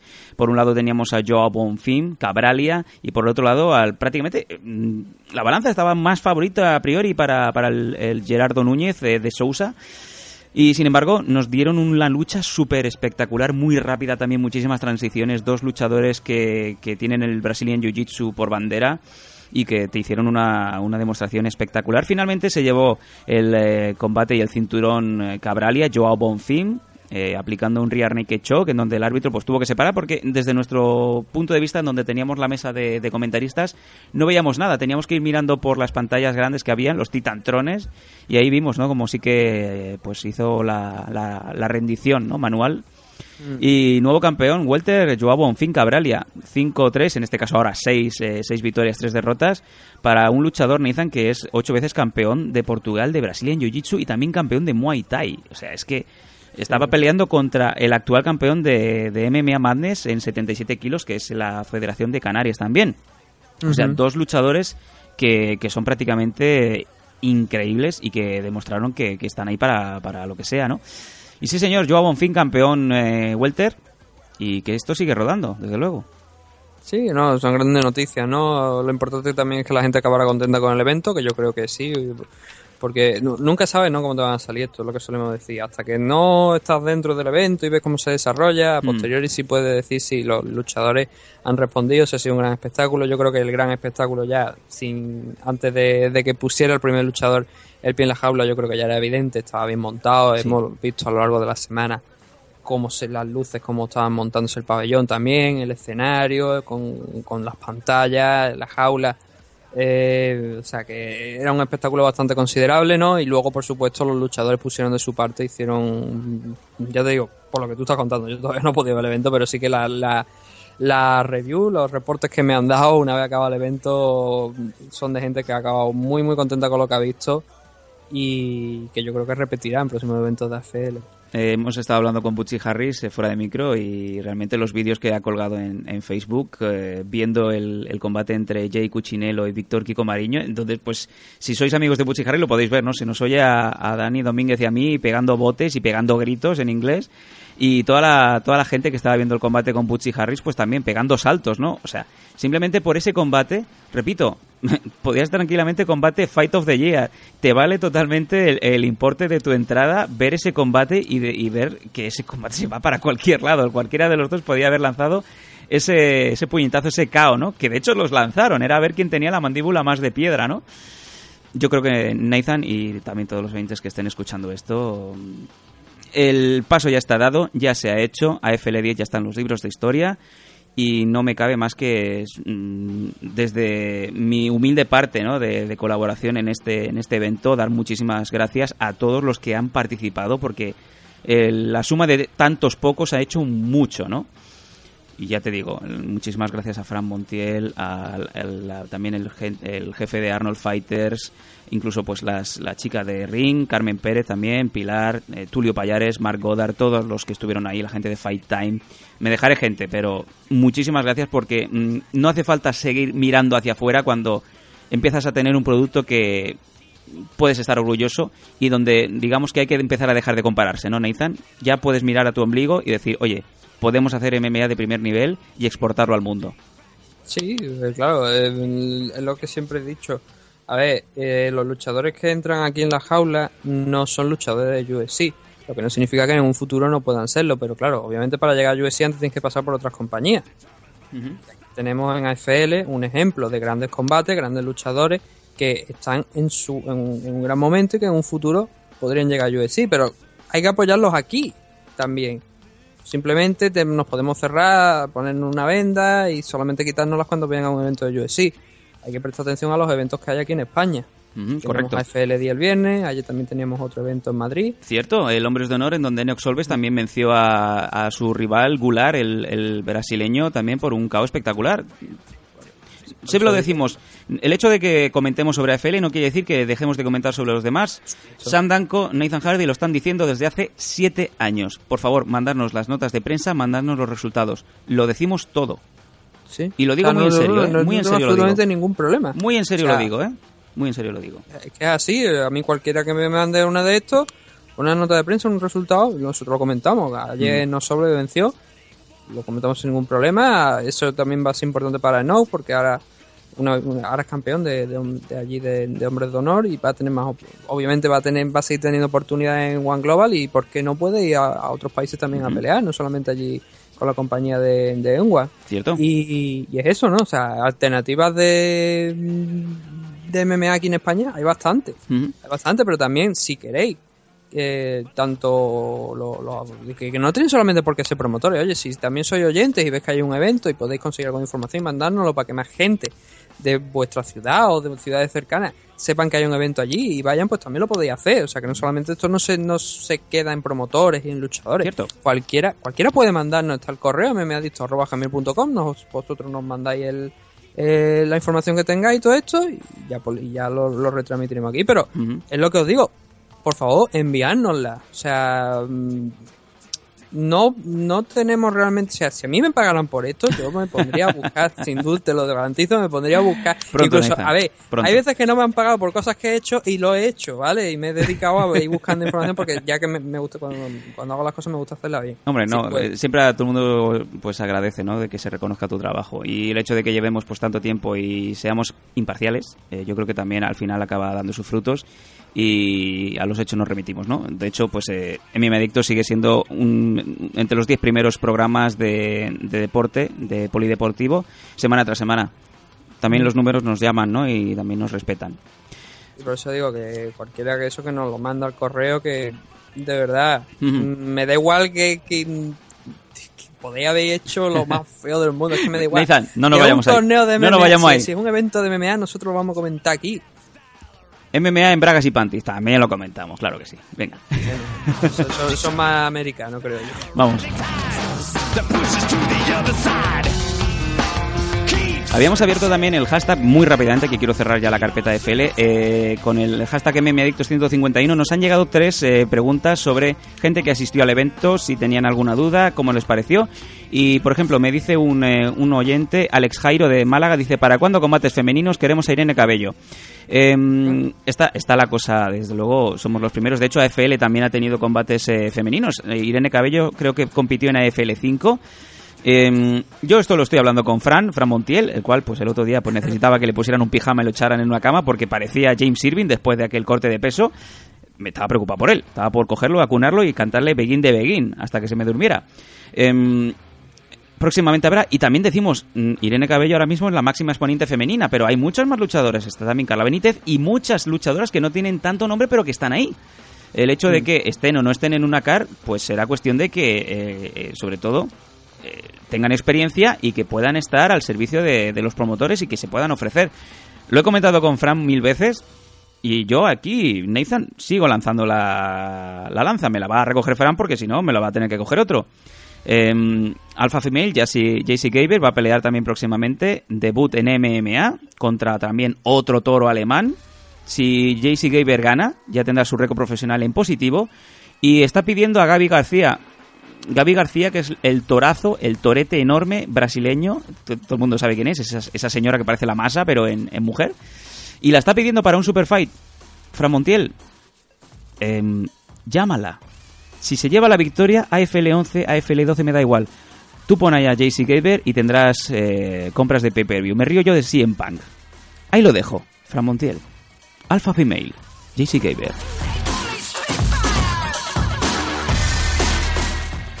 Otro oyente, eh, Francisco44, me dice, ¿por qué una, una hora de retraso para empezar el evento? Estábamos todos haciendo cola y silbando. Eh, esto es ajeno a FL. La organización de, del Arnold Classic se ve que tenía un show de, de fitness, de, de posar, las chicas estas que están tan fuertes, que hacen ahí pues las flexiones y las posiciones y tal, y se les alargó más de una hora y media. Estaba programado que terminaran a las siete y media para que nosotros empezáramos a las nueve. Eran las nueve y aún estaban saliendo chicas. No podíamos hacer nada, obviamente. Fue problema de organización totalmente ajeno a FL. Obviamente pedimos disculpas. ¿eh? Si hubiera hecho falta, pues ya hubiera salido yo con el megáfono o como si fuera el mocito feliz a pedir perdón. Pero Con el megáfono tipo Jimmy Hart, ¿no? Jimmy Hart, ahí está, de los Hart and Hart. Y el último de los que nos ha llegado nos dice, eh, 44 años para luchar no es demasiado, ni luce ni gusta al público. ¿Por qué estaba Ray tan acobardado? Eh, firmado El Manuel. Pues, eh, a ver, hay más. Dice, era mi primer evento a MMA. Bueno, pues eh, quizá por eso lo dice todo, ¿no? Tu primer evento en MMA, pues, eh, ¿qué quieres? Hay, hay de todo, obviamente, y tienes que tener en cuenta de que Ray Bouchardé también, pues, él lo ha dicho, ha tenido muchísimas peleas mejores. El hecho de que a lo mejor la edad le pille ya de con, con 44 puede que sea un, un hándicap. El combate salió como salió, pero claro, no te puedes esperar nada. Si te gusta eh, finales espectaculares, pues yo que sé, vete a ver wrestling, ¿no? Que también había en la otra banda de, de la FIRA. ¿Qué quieres que te diga? ¿Algo que alegar, Nathan, con gente que se que critica edades y que no pase nada con, el, con los combates? Ah, a ver, todo el mundo tiene combates malos, ¿no? Eso es así. Hay combates que se rinde mejor, hay combates que se rinde peor. Y en el caso de lo de la edad, bueno, eh, Anderson Silva también tiene ya sus su bastante años. Sí, Dan. Henderson va a pelear por el título el próximo mes, creo que es. Y tiene ya también una edad, es su último Mm. combate de hecho. O Pues, sea que. Y te iba a decir una cosa, por imagínate... encima de los 40 años ya. Imagínate, Nathan, que este hombre le dicen ponte algo de UFC y se pone combates de John Fitch o Jake Shields contra GSP. A dormir, buenas noches. ¿Qué quieres que te diga? Bueno, pues Ahora, no sé. Y ojo, te lo dice alguien que le encanta el estilo de John Fee, que le encantaba como peleaba Joe St. Pierre. Pero No sé. claro, eh, no todos Conor McGregor. No, es que, joder, no, no me quiero meter en temas De de, hecho- esto, de pero hecho, eh, es que hay mucha gente que, y esto te lo conté también a ti, pero había gente que, o sea, caso verídico, una persona que llega allí al gimnasio y escucha gente hablando de Conor McGregor y se acerca, ¿no? Y, y le dice, ah, Conor, empieza a hablar con ellos, ¿no? Y, y esas personas que estaban hablando de Conor McGregor no sabían que Enrique Wasabi Marín peleaba en UFC 200, ¿no? La misma Eh, gente que que, te dice veces- que, que por qué Enrique Wasabi no tiene entrada en Wikipedia, ¿no? Sí, no, es que muchas veces nos interesamos solo por lo que nos interesamos y no nos interesamos por el deporte. Qué maravilla. Nos interesamos nada más que por Conor McGregor, por Anderson Silva o por quién tiene la boca más grande. ¿no? Mira, pues ahora me Más gustaría- grande que, que Anna Hathaway, ¿no? Que, que- uh, la, boca de Anne Hathaway, es verdad. Le cabe, le, te iba a decir, le cabe los huevos y, y, bueno, me voy a callar. todo le cabe, todo, toda la estructura. Por favor, pero ¿por qué hemos llegado a esto? No, en serio. Pues te lo has ganado. Eh, el Manuel, te has ganado. Vamos a hablar con Ray Bushade próximamente y él te va a decir de motu propio por qué se sube a un octágono con 44 años. ¿Te subirías tú? Ahí lo dejamos. Han, Anne Hathaway, llámame. Que tengo que darte algo a...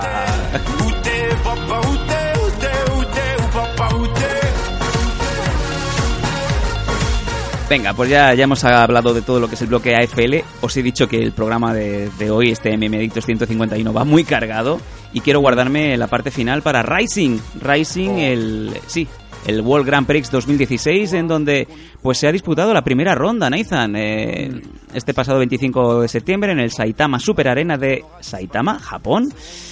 Y hay de todo, obviamente, hay ilustres, hay caras nuevas, hay gente que debutaba. Y si te parece, yo voy a empezar por abajo y tú me paras donde consideres. Vamos allá.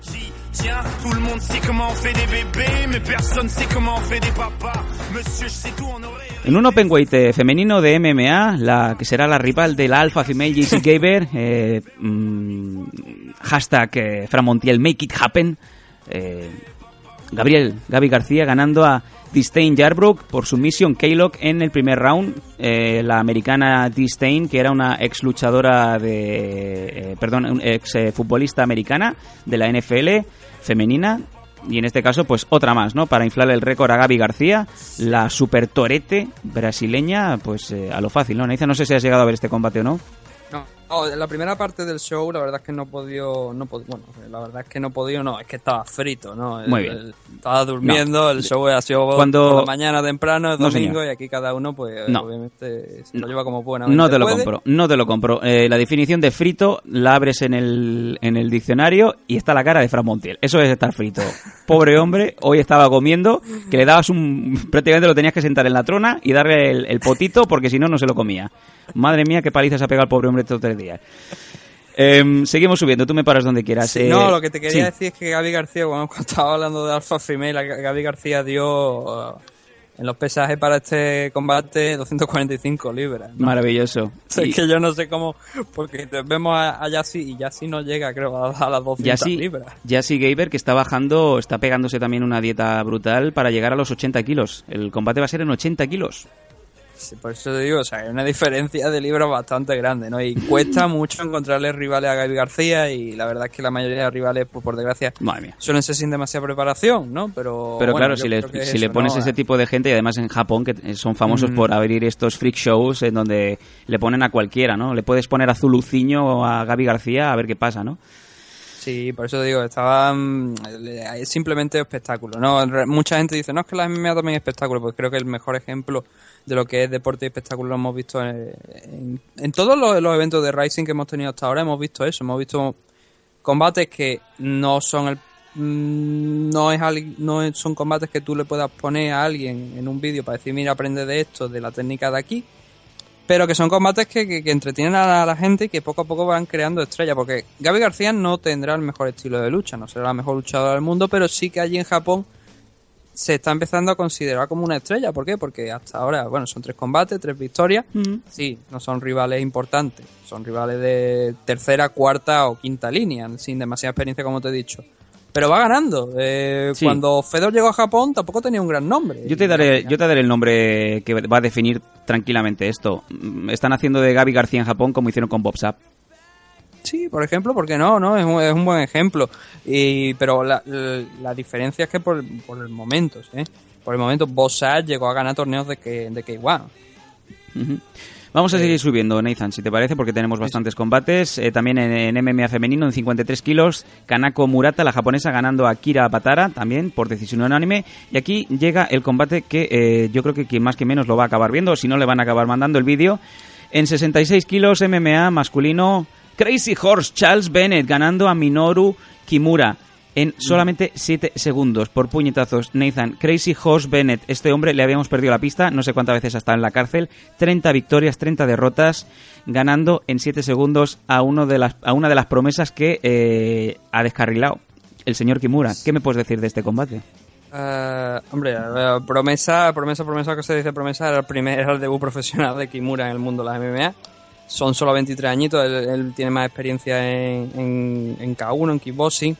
Y claro, se había creado la, pues, eh, esa expectación de a ver qué puede hacer Kimura en su debut profesional. Le habían puesto a Charles Bennett, como tú dices. Vete tú a saber dónde estaba este hombre ahora mismo metido. 36 años Charles Bennett. Pensaba que era mayor, fíjate. Sí, pero claro, hombre, pensaba, es que yo, yo lo, que, lo que hemos dicho muchas veces, llevamos tanto tiempo viendo MMA que cuando vemos que, que gente como, por ejemplo, Roy Nelson, que, que lo llevamos viendo bastante años, que tiene 40 años ya, dice tú, joder, es que va pasando el tiempo, ¿no? Y en el caso de, de Bennett, pues sí que lo hacíamos, como tú dices, más viejo, ¿no? Pero oye, pues resulta que no, ¿no? Y como te digo, ha sido una decepción absoluta lo de lo de Minoru Kimura, que, que cayera tan rápido. Yo creo que mm, no voy a decir que es suerte, No. pero sí que es algo que, que, bueno, que le puede pasar a cualquiera, ¿no? Vas de frente, vas intentando sorprender y te has encontrado con la mano justo en el momento adecuado, en el punto adecuado, y eso pues ya te ha puesto a, a dormir. Que en el caso de, de Kimura, como te digo, es difícil porque él sabe, él es un striker, él viene del K1, incluso de, de allí ya de pelear en una compañía que es Crash, que es bastante conocida allí. eh, luchador, por ejemplo, Siuri, que también pelea en Pancrase, que es una lucha femenina, pues también era campeona en Crash, o sea que ah, tiene varios campeones y, son gente de nivel. Y sin embargo, eso no, de como, como Charles Bennett, pues pega ese puñetazo y, y se acabó el combate. No, no, pero el timing perfecto, ¿eh? O sea, cuando Sí. la cara está a tiro, jab, un jab fuerte, como el que pone el puño, como si fuera André el Gigante cuando frenó al Warrior en su época. Y digamos que la cara fue al puño prácticamente, y ahí fue, el- fue historia ya, nada más para, para Kimura. Chris- Cra- eh, Crazy Horse Bennett se sube al, al esquinero y empieza a hacer backflips, empieza a correr, empieza a señalar con el dedo a Wanderley, coge el micro y mientras le dan el trofeo, Nathan se pone de rodillas y hace como que se pega una paja. Y esto te lo estoy diciendo en serio, eh, si veis el vídeo va a ser así. Y hace como que se pega una paja sobre, sobre el trofeo. Coge el micro, nada. empieza a reírse de, de Japón, también el respeto sobre Japón, y empieza a llamar a Wanderlei Silva, ¿no? Digo, lo que empezó en 2005 aún no ha acabado. Un Wanderlei Silva que está en el torneo también. Eh, hay muchísima diferencia de peso, de 66 kilos de Bennett a los 80 y pico o más que debe de haber de, de One. Pero ahí está, ¿no? Que también me he enterado, Nathan, de que después entre bastidores también se engancharon. Que tuvieron que separarlos que ya se pegaban otra vez. Sí, como hace años, ¿no? En ese vídeo que por YouTube tiene que andar, ¿no? De, de cómo Charles Bennett pues, se engancha con el equipo de Wanderlei y, ahora pues vamos a intentar volver a repetir la escena, ¿no? Eh, en el caso, bueno, George Bennett que creo que está como una, hablando claro y pronto, está como una puta cabra. El final del evento se han salido todos los luchadores a pelear y él estaba allí también en el ring, mientras todos estaban haciendo una reverencia al público, él estaba como que no le importaba con sus cascos que hasta Erson Yamamoto lo ha tenido que coger del brazo y decir, venga, vamos para allá, mira, y a una reverencia. Y hasta, hasta, hasta ese entonces no, no, no se, ha, se ha inclinado. Yo creo que es que eso, ¿no? Que Charles Bennett pues está como una puta cabra. Simplemente no sabe lo que hace, no sabe dónde está. Yo creo que, Voy a- joder, si le hace... Es que, es que te lo ve a este, a, esta- a, este, a este hombre y realmente es que tiene el estereotipo de que si le hicieran un test antidopaje iba a dar positivo por crack, por marihuana, por no sé qué. Te no sale todo. Te sale, Sí, vamos, Porque da la impresión de que de, de eso, de que estás jodidamente loco y afectado. mea azul. Mea de color Sí. azul. Y Yo te iba a decir- digo, bueno, yo espero que, que, que esto no sea el fin de, de, de- No, no. de Kimura en el mundo de la MMA. Yo espero que tenga más oportunidades. Y en cuanto a Charles Bennett, pues ha vuelto, es un tipo carismático, un tipo que, como él ha dicho en rueda de prensa posterior, pues que allí en Japón le, le respetan, allí en, en Estados Unidos te pegan un tiro, aquí te respetan. Sí, sí, sí. Yo te iba a decir una cosa. Y así están las cosas, ¿no? También, antes de que pasemos al siguiente combate, simplemente decir que, que Murata, pues, sigue trabajando, sigue ganando, es su cuarto combate y su cuarta victoria, son 23 años, ya venía del tema de, La chica. de la lucha grecorromana, del wrestling, y ha debutado, debutó hace ya unos cuantos meses, debutó eh, en abril, desde entonces, como te digo, en poco tiempo ha tenido otros tres combates, con, con- contando con este, todo victoria, no son rivales de, de primer nivel, no, pero yo creo que es así como se deben hacer las cosas primeramente. Así es, por ejemplo, la semana pasada, o bueno, hace dos semanas comentábamos el tema de Cien Pan, ¿no? De cómo se deberían haber hecho las cosas. En el caso de, de Murata, pues creo que se están haciendo bien, poco a poco, con gente de, de nivel. Y aquí hay, pues eso, ¿no? Se- Es lo que se intenta ahora mismo. Coger luchadores jóvenes que sigan creciendo y crear estrellas a partir de ahí. Y en el caso de Murata, pues, pues, de momento, pues lo están consiguiendo. Yo voy a comentar una cosa sobre Charles Bennett, eh, 66 kilos. Eh, te voy a decir una cosa. eh, otra vez, hashtag eh, Fran Montiel, make it happen, eh, un featherweight, puedes ponerlo tranquilamente contra Daniel Requeijo. No sé si en, en que no creo que este hombre vaya a Pancras, pero ¿por qué no en una FL, no? Y si hace falta, pues eh, yo me imagino que a Crazy Horse se le puede pagar pues 50%, par- 50 de la bolsa en metálico, 50% en costo o en estupefacientes. Yo lo dejo ahí, te puede salir mucho más barato. Conozco gente, conozco gente importante que vende costo. Mm, Fran Montiel, make it happen. Carlos Gasco te puede eh, dar un número de teléfono de gente que vende costo. Is that real when I'm rocking past them? These niggas wanna wonder what the hell on. Fran Montiel, make it happen. ¿Qué iba a decir? Venga, eh, en el, nos vamos ya directamente al Grand Prix. En la primera ronda, Open Weight, el eh, polaco Simon Bajor ganando al lituano Teodoras Atsuolis por decisión. También en el Open Weight, eh, perdón, en el Open Weight Grand Prix eh, primera ronda, el eh, iraní Amir Al-Akbari ganando al brasileño Joao Almeida por TKO. El ruso Valentín Moldavsky ganando al sueco Karl Albrechtsson por decisión también. Y también en este Grand Prix en primera ronda el checo Prochaka ganando al, liba- al libanés Mark Tainos. Tanios. Seguimos subiendo. que el torneo es open con lo cual eh, todos los pesos, yo creo que a lo mejor a lo- de los nombres que se han, se han dicho, mm, si no habéis estado siguiendo Rising, pero sí USC, a lo mejor Jerry Prochazka sí que os puede llegar a sonar. El Eh, el resto son luchadores que ya han pasado antes por Rising o, o era su primera vez, pero eran luchadores de, pues, de todas partes del mundo, ¿no? Eh, tú decías From Montiel Make It Happy, ¿no? Pues Sí. yo, yo te lo dije a ti hace un- unos, un- unos cuantos de meses ya que, oye, que también aquí puede haber, puede haber Sí, interés, ¿no? Y Yo doy que- fe, yo aquí, no sé si es primicia o no, lo digo, yo doy fe de que Fran Montiel intentó mandar eh, algún español para allá, pero ya estaban los, los brackets prácticamente cerrados y no, no dio tiempo. Quizá con un, un par de meses de antelación, 100% hubiéramos metido a algún luchador español ahí.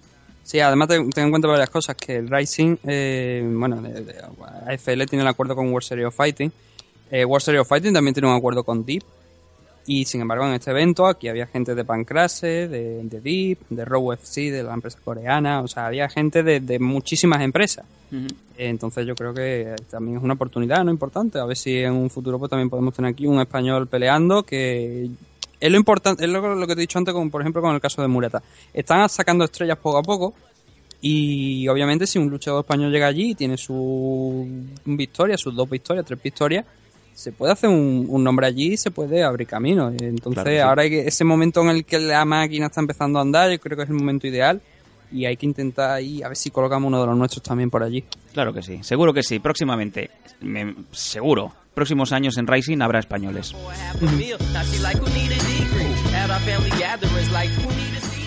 El japonés Asen Yamamoto ganando al también, o japonés Kizaemon Saiga por Split Decision. Y Y hay que sí, comentar un pequeño detalle que Saiga se ha lesionado en el combate el hombro. De hecho, al final pues tenía el, el- el hombro vendado. Sin embargo, decidió seguir con el, con el combate. Erson Yamamoto, que es el hijo de Miyu Yamamoto, que peleaba en el Common Event, que a su vez es la hermana de Ki Yamamoto. madre mía, vaya familia. Estamos hablando, sí. Y, y de hecho la, la hermana también de Kid, ahora no me acuerdo cómo se llama, creo que es Seiki Yamamoto me parece. Sí. Eh, también es luchadora, de, o sea, también fue Wrestler. Eh, bueno, ahora mismo no sé, y está casa también con un jugador de la, de, de- de la Liga Profesional de Béisbol. Madre mía. Eh, el caso es que toda la familia es deportista, ¿no? Y la gente dirá, oye, la, la madre y el hijo peleando. Sí, te, iba bueno, a decir, eh, te iba a decir una cosa importante, o sea, eh, la madre y la hija, o en este caso la madre y el hijo peleando. Esto no lo había visto yo mm, de gente que trabaja junta eh, desde que Dunia Montenegro hizo una porno con su hija en la misma escena, sí, en la misma escena, sí. Family. Solo en MM Adictos, bitch. Sí, sí, yo una vez hice una entrevista a Dunia Montenegro y me dice, acabo de venir de rodar una escena con mi hija. Digo, muy bien, no quiero saber nada más. Me levanté, me lavé las manos, o sea, me, me oriné en las manos para desinfectarme y me fui. Esto es verídico, ¿eh, Nathan? Nathan suspira, traga saliva. Sí, no, porque es que yo estoy pensando, o sea, estoy intentando hablar de... Ay, que la gente se planteará, bueno, esto como, como es que Erson y, y Miyu, la madre, pues están peleando aquí. Eh, en el caso de Erson, él tiene 20 años, Sí. eh, Miyu tiene 42, eh, hay gente que, bueno, que tiene los hijos demasiado pronto, ya hacéis sí. vosotros la resta, no la voy a hacer yo por vosotros, así te un poquito al cerebro. Y era la segunda pelea de Erson Yamamoto, después de, de ese enfrentamiento que tuvo contra Cron Gracie a finales del año pasado, ese 31 de diciembre, ese show de final de año que se suele hacer en Japón, que Ujú. este año le corresponde a Rising. Sí. Y, y es otra de esas, otro luchador joven, 20 años como te he dicho, mm, que tiene que seguir creciendo, tiene que seguir haciendo cosas y que es una victoria importante, ¿no? Quizás no, no llega, es por split decision, no viene de la forma en la que le hubiera gustado, ¿no? Porque también con un luchador lesionado pues tampoco le gusta a nadie pelear así, pero bueno, son cosas que pasan, ¿no? Y Kisaimon, pues también otro conocido de, no solamente de, de Rising, porque ya había peleado antes contra, contra el main eventer de, uno de los dos main eventers de este evento, que era Hideo Tokoro, sino también que ya había estado por, por, por Pancrase, entonces ya, ya es conocido también del, público japonés. Seguimos subiendo en 70 kilos el americano Tyron Cruikshank ganando a una de las eh, estrellas, Andy Schauer, el holandés, por Naked Show Mataleón. Nathan, tú este combate lo estabas viendo, ¿no? Minutos antes de empezar el programa. Sí, no, aquí ya ha sido donde esto ya, este ya evento ya, donde ya realmente empezaba el evento. Eh, aquí justo fue la pausa, ¿no? De, de descanso y ya aquí empezó lo importante. Eh, Software, pues bueno, él, él como, simplemente es como ha dicho Daron Cruikshank, ¿no? Eh, él sabía que Software pues es striker, obviamente todo el que él- supongo que la gente no sabe demasiado quién es Andy Software. Andy Software es campeón de shootboxing, es campeón de que de, de K1. O sea que tiene un pedigrí bastante amplio, ¿no? Y hizo a, a final del año pasado la transición también al mundo de las MMA. Eh, Darren Cruikshank sí que ya le tiene que sonar y si no le suena porque se recuerden a, ese hombre de, del Ultimate Fighter que de hecho creo que Darren Cruikshank me parece que era el que tuvo esa polémica, ¿no? Porque creo que había estado... ¿De actor porno era? Eh, ¿Sí? Creo que era, creo que era Darren ¿Por Cruikshank. qué me ahora preguntas a mí sobre esta temática? dato, pero creo que era él. Parece que hay una más que tenga que saber cosas de, de pitos y chuminos. Pero bueno, eran participantes de Ultimate Fighter con, con experiencia en UFC. Entonces lo dicho, ¿no? Eh, sé que Andy Sower es un luchador que viene de. que es un striker, pero es eso, ¿no? Puramente un striker. Eh, Habrá estado entrenando suelo, sí. Pero es donde peor lo pasa. Entonces Darrell Christian, pues inteligentemente lo llevó a. al suelo y a pesar de los esfuerzos de Andy Sower, pues finalmente le, le rindió. Eh, hizo que se rindiera. También hablaba de, de ese, de ese evento que tuvieron en abril, donde lo comparaba, ¿no? Porque decían que en aquel momento Shinji Sasaki, que fue el rival, pues fue era un luchador más de, de suelo, con lo cual le venció arriba y en este caso, pues el Andy Sower lo ha vencido abajo, ¿no? Simplemente ha alegado eso, ¿no? Esto es la, esto es MMA realmente. Aquí tienes que aprovechar tu, tu, tu punto fuerte y también explotar los puntos débiles del rival. Y en este caso, pues Andy Sower ha sufrido la derrota, pero bueno, no creo que esto frene a Andy en, en el mundo de las MMA. Creo que tienen que seguir dándole oportunidades. Eh, Oye, es una institución allí. Entró. Un, un detalle que sí me resultó gracioso es que entró con, la, con las chicas de, del shootboxing, con el ringer de, de la compañía. Y luego cuando acabó el combate, eh, esa misma chica, en vez de, de haberse ya ido, ¿no? Porque el representante de shootboxing era, era Andy Sauer, se pusieron al lado de Darren Cruikshank y se hicieron la foto con él, ¿no? Han abandonado a Andy Sauer por, por el ganador. Oh, ¿no? es como cuando te peleas con alguien por una chica, ¿no? Y luego Sí, la chica pues, se, se va, se va con el con el ganador, ¿no? The winner takes all. Sí, te han hecho rendirte y encima alguien que no pelea en shootboxing pues se lleva a, to- a todas las ringers del, de- del equipo. Me parece maravilloso, fantástico, espectacular. ¿Quieres la chica? Gánatela.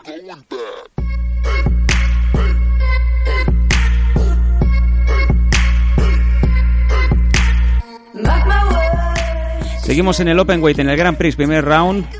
Eh, quizás sorpresa o no, no lo sé. El estonio Baruto Kaito ganando a Kazufuji Fujita por decisión unánime, Nathan. Ah, bueno, eh, no- ¿tú has visto, sabes quién es Baruto? Sé quién es Fujita. ¿Sabes quién es Fujita, no? Pues bueno, vamos a comentar quién es Baruto, ¿no? Eh, Baruto es un hombre que pesa 400 libras. Oh.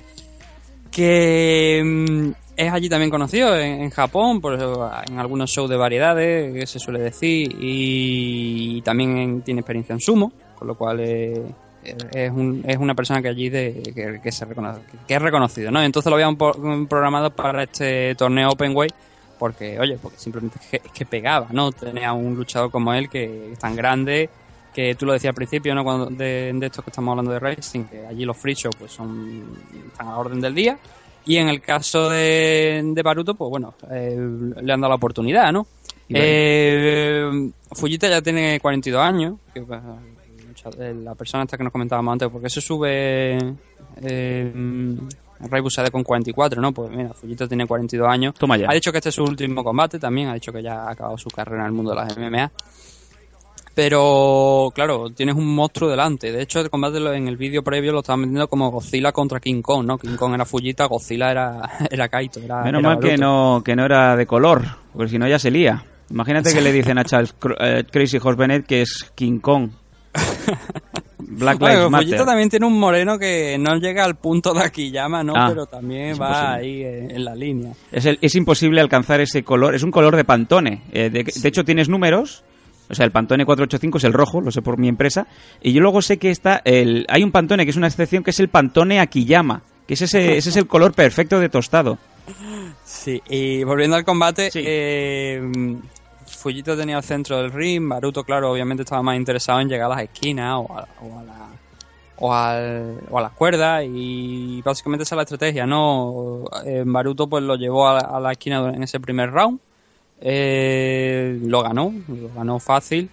Eh, el segundo round es donde ya te empezabas a ver que Baruto ya empezaba a estar algo cansado, ¿no? Y claro, ya era la necesidad de que Fujita pues empezara a soltar mano, porque si no se quedaba sin, con- sin, sin la victoria y sin llegar, porque hay que decir que eran dos rounds de cinco minutos y si había necesidad de un tercero, pues se iba al tercero y se jugaba ese tercero, ¿no? Eh, déjame que te corte para una cosa. Fujita no tiene 42, Fujita tiene 45 años, Nathan.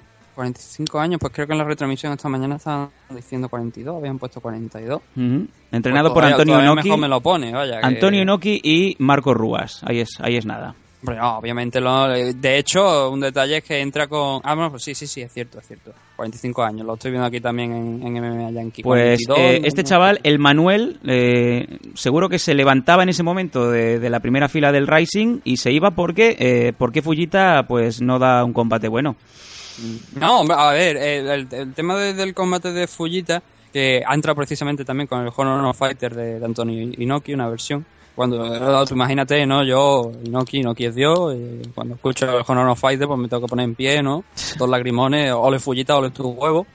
el espíritu de Antonio Inoki está aquí presente en Rising. Eh, bueno, que, que no está muerto, ¿no? Joder, ya lo has Antonio matado. Inoki vivo, por fortuna. Y que dure mucho. Y, y es eso, ¿no? En el segundo round, claro, es cuando tú ya piensas que, que, que tiene que hacer algo y sí que suelta algunas cuantas, unas cuantas manos, Baruto ya empieza a estar cansado, pero por desgracia consigue volver a la estrategia del clinch, ¿no? El, el abrazo del oso, ¿no? Que se suele decir. Que llevar a, cuando pesas tanto, pues lleva, tienes la, tienes la, la fuerza, ¿no? A tu favor y te llevas al rival a la esquina y ahí realizas pues lo que pasó, ¿no? Que la victoria para, para Baruto avanza en el torneo. En este mismo momento ya por los cuadros que habían se pensaba que el ganador del combate entre Mirko y un luchador de Ro- Road FC, uno de los coreanos, se iba a enfrentar a Baruto, pero como vamos a ver ahora pasaron cosas diferentes. Y a eso vamos, Nathan, y es que en el último combate de, este, de esta primera ronda del Grand Prix, Mirko Krokop, Mirko Filipovic, ganando a Hyun-Man Myung por, atención, por sumisión, por Arm Triangle Choke, o sea, un, un triángulo de brazo, eh, o sea, sí, sí. ganando en el suelo, Nathan. Sí, o sea, espectacular. Yo cuando lo estaba viendo digo, yo un momento, este Mirko Crocó, aquí hay algo que me han cambiado. Este tío se ha puesto a cazar Pokémon, que fue como dice que llegó a la rueda de prensa de, de, de Rising para el evento. Maravilloso. Y, y- y digo, me la han cambiado cojones. O sea, nunca había. Claro, todo el mundo conoce a Mirko por, por Striker, puro y duro. Eh, y sin embargo, él mismo lo ha dicho en la rueda de prensa después. Porque llevaba mucho tiempo trabajando en mi suelo y oye, por fin he conseguido una victoria por sumisión, ¿no? Pero, de verdad, pero con una facilidad y una sencillez que tú decías, joder, esto parece que no es Mirko. Eh, Lleva al rival como quiere con un trip al suelo. Eh, creo que incluso llegó a. creo que llegó al. me parece que sí que llega, llega al full mount, pero si no llega al full mount tiene, tiene su, posi- su posición de ventaja. Y finalmente cierra el Ant Triangle y aquí todo el mundo diciendo, oye, ¿qué está pasando? Este es Mirko, esto es 2016 que ha pasado, no acaba de ganar por sumisión y de manera espectacular y dominante. Yo te diría la VG Viruela. Y lo importante de esto, sobre todo, es lo que llega después, ¿no? Como te he dicho, aquí se creía ya que por, por lo que habían hecho los emparejamientos, pues que, que Mirko se enfrenta a Baruto, que me hubiera gustado, creo que hubiese sido interesante, no llegaba a este combate. Sin embargo, aquí Mirko coge el micro, eh, empieza a decir que, por favor, que, que Takada, que estaba allí Nobuhiko Takada, que es uno de los máximos representantes de, de Rising, pues que subiera, por favor, al ring, que también subiera Vanderlei Silva, y que quería un enfrentamiento en segunda ronda entre Vanderlei Sí. y él. Hay que recordar que Vanderlei no tenía rival, que automáticamente pasaba a segunda ronda. Ya nadie sabe por qué, simplemente pues pasó. Esto, esto era algo que se, había pactado. Y Mirko pues ha dicho, yo, yo me quiero enfrentar directamente a él, ¿no? Y, y después de una promo que yo creo que dura entre 5 o 10 minutos con, con Rena y Miyu en backstage preparadas para salir, pero no acaban de salir porque estos tres estaban encima del ring, pues se decretó que en el 29 de diciembre, en la segunda ronda del torneo, vamos a tener a Mirko contra Vanderlei Silva, el tercer enfrentamiento entre ambos. Maravilloso, maravilloso. Y además, ¿sabes cómo me he enterado? Es curioso y te vas a reír. Y, no sé por qué sale otra vez, pero bueno, sí, eh, la famosísima actriz porno. Es que luego parece que nada más que estamos con lo que estamos, ¿no? La famosísima actriz porno nipona Itomi Tanaka, pues ha puesto un Instagram de estos de vídeo, porque ahora Instagram copia Snapchat. eh, y salía, estaba grabando porque estaba viendo el, el Grand Prix. Y estaba Mirko en la pantalla y aparece Juan y empieza ¡Wando! ¡Yeah! Y empieza a hacer eh, la señal de victoria con los deditos y mientras pues se dejan ver ese pedazo de melones, ¿no? Dentro del mismo plano, Nathan. Y ahí es como me he enterado de que... de frente, ¿no? Sí, sí, sí, bueno, espectacular esta, esta niña, lo que, el problema que tiene, no... Eh, y sí, sí, me he enterado por una actriz porno japonesa de que eh, Crocop contra One. Sí, ¿no? Es lo, lo que hay, ¿no? El 29 se celebrará esa segunda ronda. Yo supongo que la final se celebrará en un evento que será el 31. No sé si está confirmado ahora mismo, pero viendo esa fecha del 29 sí, así que supongo que también esa fecha del 31 también estará ahí fija, porque eso es lo que se suele hacer todos los años, ¿no? Y eh, esto es 2016, ¿no? Mirko gana por sumisión, volvemos a tener un Mirko contra Vanderlei Silva y obviamente aquí es donde estos, estos combates te venden entrada, ¿no? Sí, Aunque estén ya en el momento más, mm, peor de su carrera, en más baja forma, aunque le falte una pierna, un brazo, lo que haga falta, un Vanderlei Silva contra Mirko Krokov, Impresionante. eh, y USC no te lo pondría, aquí sí lo vamos a ver. sí, señor. Y esa es la diferencia, ¿no? Entre USC y una empresa que realmente ofrece un espectáculo buah, bien en condiciones, eh, donde quizá algunos luchadores pues dejan algo que desear del punto técnico, pero siempre salen a dar lo mejor de sí mismos, más preocupados por su actuación que por vencer el combate, que es algo que algunas veces no vemos en USC. Tener miedo a perder, ¿no? Sí, sí, sí. también Aquí no, aquí no hay miedo a perder y bueno, luego por desgracia pasan cosas como la de Kimura, ¿no? Que no tiene miedo a perder, va de frente y ¡boom! A los 7 segundos ya se acaba el combate. Hay que saber... Pero se agradece, sí. ¿no? Se agradece que la- ese espíritu de, de la época de Pride, ¿no? Que, Sí, señor. que estamos recuperando poco a poco con Rising y la verdad, mm, ya te he dicho, yo creo que este ha sido para mí, personalmente, si tuviera que recomendar un evento, a falta por supuesto de los de diciembre, este para mí ha sido el evento del año de, en, en el mundo de las MMA. Vaya palabras de sí. palabras de Nathan Hardy espectaculares y es más. eh, Nathan lo sabe, los japoneses lo saben, hay que saber qué combates son los que te hacen vender billetes, los que te hacen vender entradas. Y yo ahora mismo pues me podría dirigir con Nathan, no matchmaker de AFL, yo ya te estoy poniendo ese Gaby García contra Alpha Female, Jassy Gaber, y por qué no, no ese, ese Crazy Horse Charles Bennett contra Danny Requeijo. Vamos, eh, ya te digo, Fran Montiel, ya puede estar cogiendo el palo San Jordi, que se te queda gente fuera. que yo quiero entrar. no, no, que está todo vendido, amigo.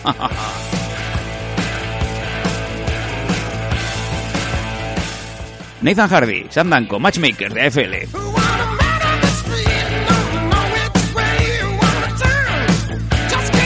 Y en eh, uno de los dos combates que le pusieron a Nathan el pito como, como el cuello de eh, camarón, Rena Kubota ganando a Miyu Yamamoto, Guillotine Choke en el primer round. Nathan, eh, tu debilidad por eh, Oh. la japonesa Rena eh, Oh. traspasa frontera, ¿no?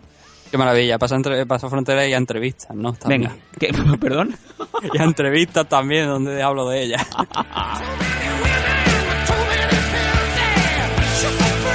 Venga, chupa aquí. Eh, Ah, no, coméntanos el combate, Nathan. Rena Kubota ganando.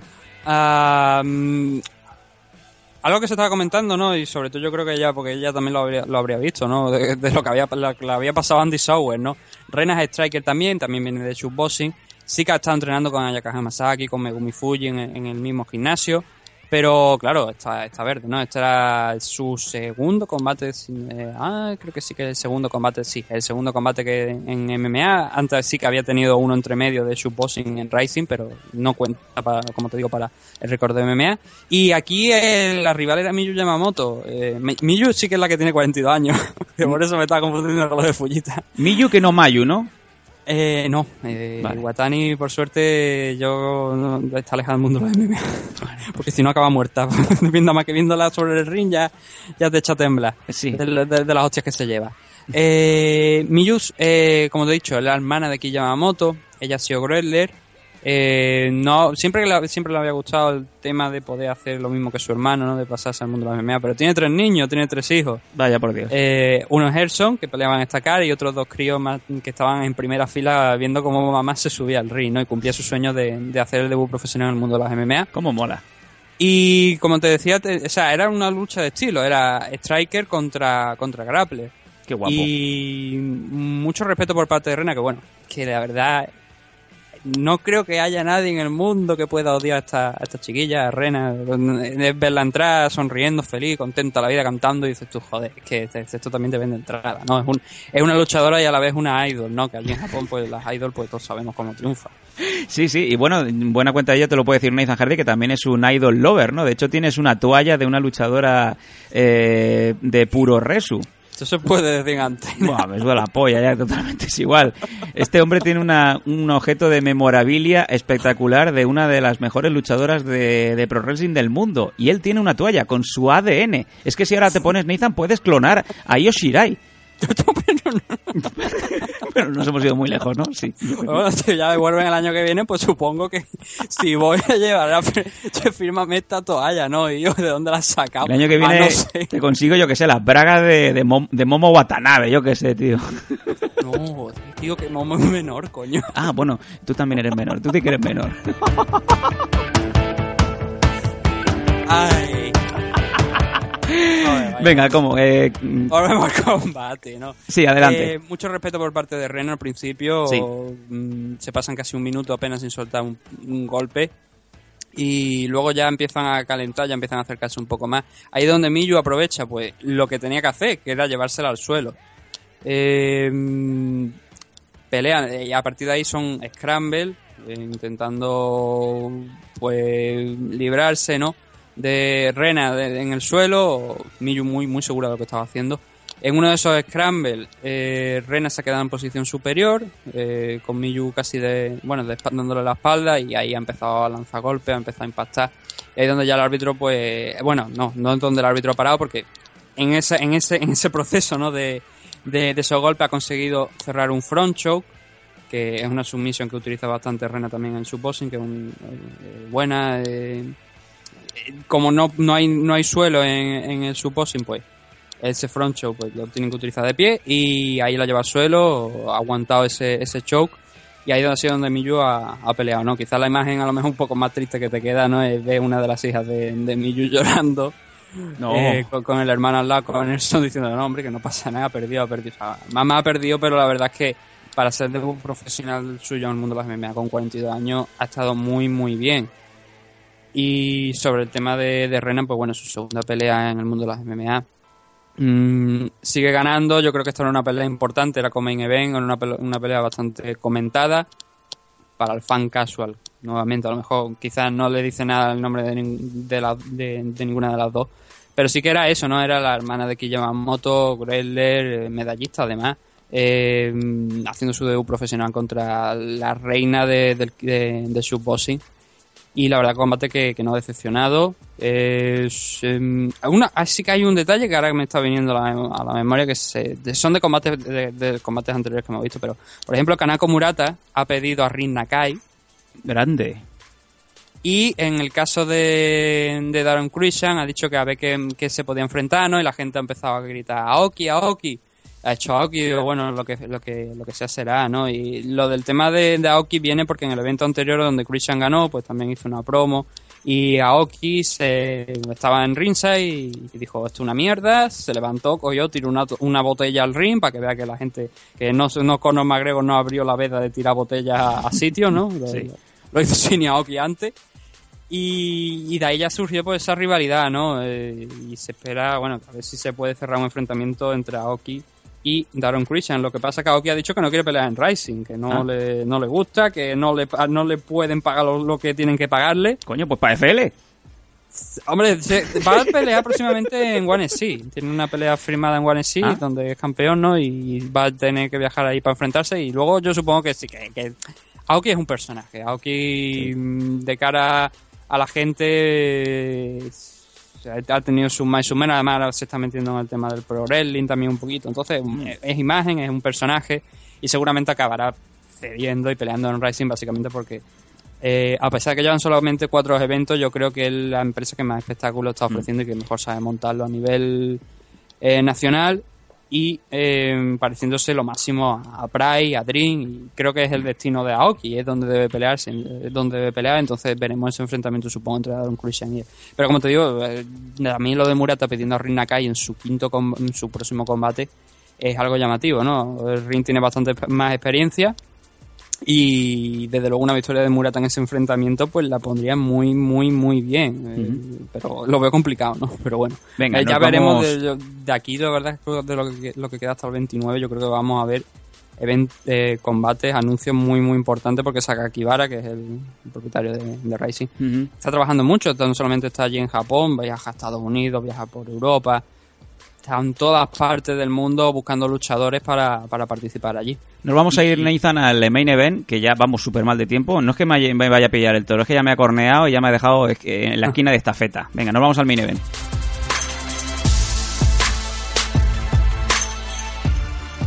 Y Japón vuelve a ver una vez más a un Gracie levantando el puño en alto eh, como momento final. Y es que Kron Gracie en 66 kilos ganando a Hideo Tokoro, el de mi amigo Tokoro, por Rear Naked Chop.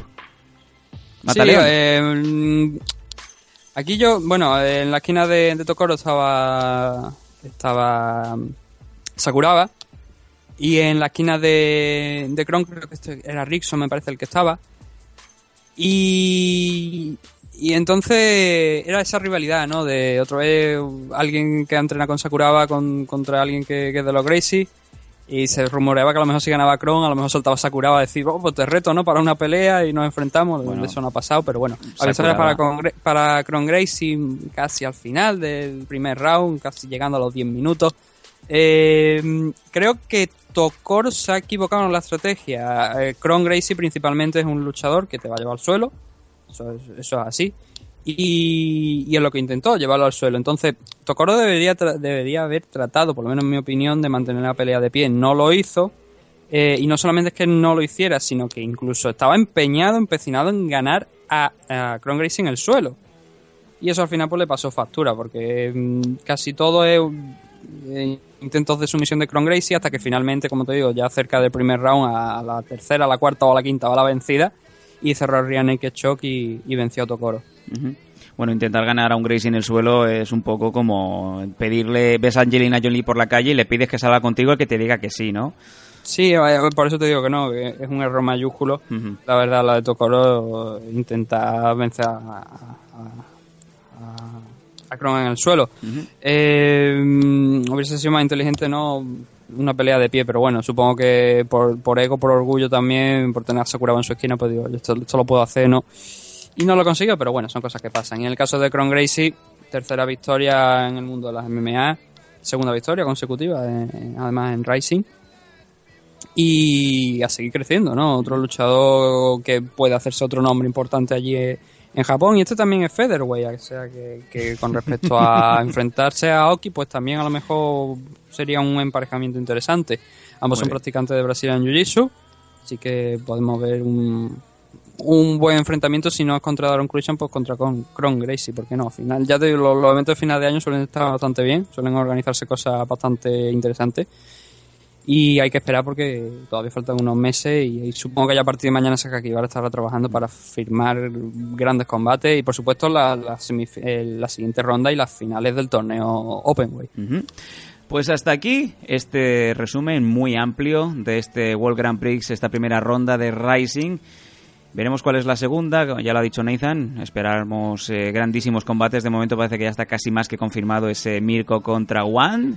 Pero eso será más adelante. Y es que ahora ya nos vamos a ir haciendo así con la manita, nos vamos a ir en el barco de los elfos. Ese barco de los elfos que a veces se hunde y a veces no. En este caso no se va a hundir porque nos hemos subido nosotros. Venga, que nos vamos.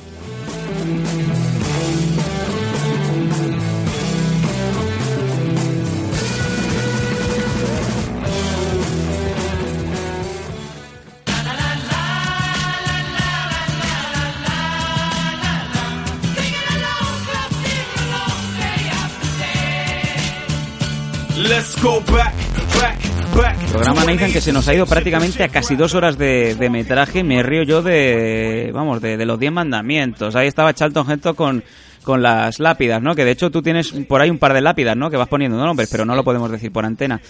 Gente que ha caído en internet a Nathan Hardy. En fin.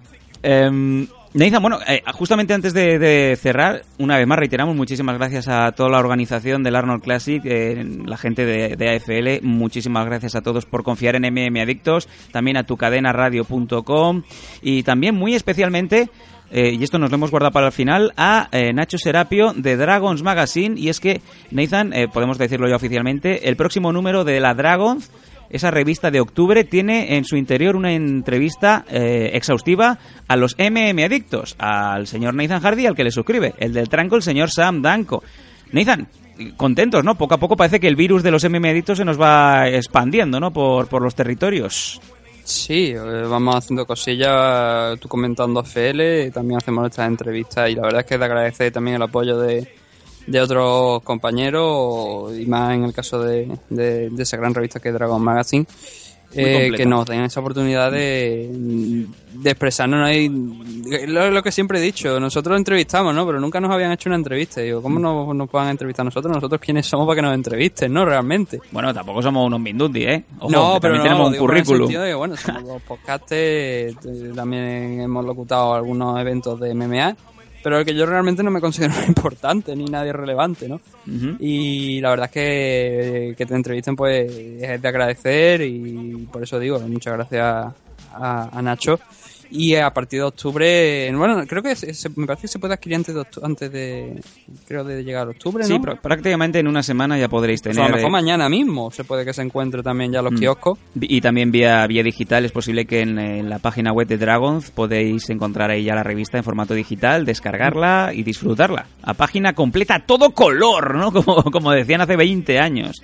Sí. Lo dicho, es un placer. Muchísimas gracias, Nacho, por contar con nosotros y por un poco pues darle altavoz, ¿no? También un poco a la historia de MM Adictos. Y es a lo que nos referimos. Seguimos nosotros pasito a pasito, eh, aprendiendo sobre la marcha también eh, y mejorando con vosotros y sobre todo sois vosotros los que nos hacéis mejorar, ¿no?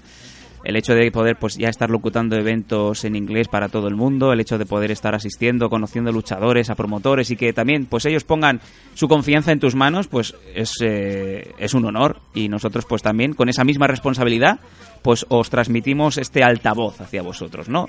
Que es un poco el, el sino de, de MM Adictos. Lo dicho, Nathan, muchísimas gracias y nos vemos en una semana que también traeremos mucha mucha tunda y es que hay mucho que comentar y es que últimamente pues parece que no para el mundo de las MMA. No, esta semana la verdad es que ha sido especial, ¿no? Hemos tenido grandes eventos por todos lados, en Japón, en Brasil, aquí en España, eh, hemos tenido dos, el de Hombres de Honor y el de, y el de AFL, y las cosas van para adelante, ¿no? Y la verdad es que hoy no hemos pasado, estamos por, creo por encima de las dos horas o cerca de las dos horas ya, porque claro, hay que, que quitar algunos minutos extra, ¿no? Bueno. De- del contador, pero es eso, ¿no? Es que mucha gente dice, ay, es que no habláis de no sé qué, no habláis de no sé cuánto. Es que sí, es que entonces nos podemos tirar aquí a las 3, 4, 5 horas, ¿no? Sí, y señor. si queréis un programa cada dos o tres días, señores, como decía la vieja de aquí de, de la que se avecina, apagar, apagar, ¿no? Cojones, que aquí tenemos otras cosas que hacer Con, sumo gusto haríamos muchísimo más, desde luego, pero claro, nuestro tiempo está muy limitado. Eh, Nosotros estaríamos encantados, ¿no? De poder monetizar más. Lamentablemente, pues el tiempo es el que es. Sin embargo, siempre lo decimos.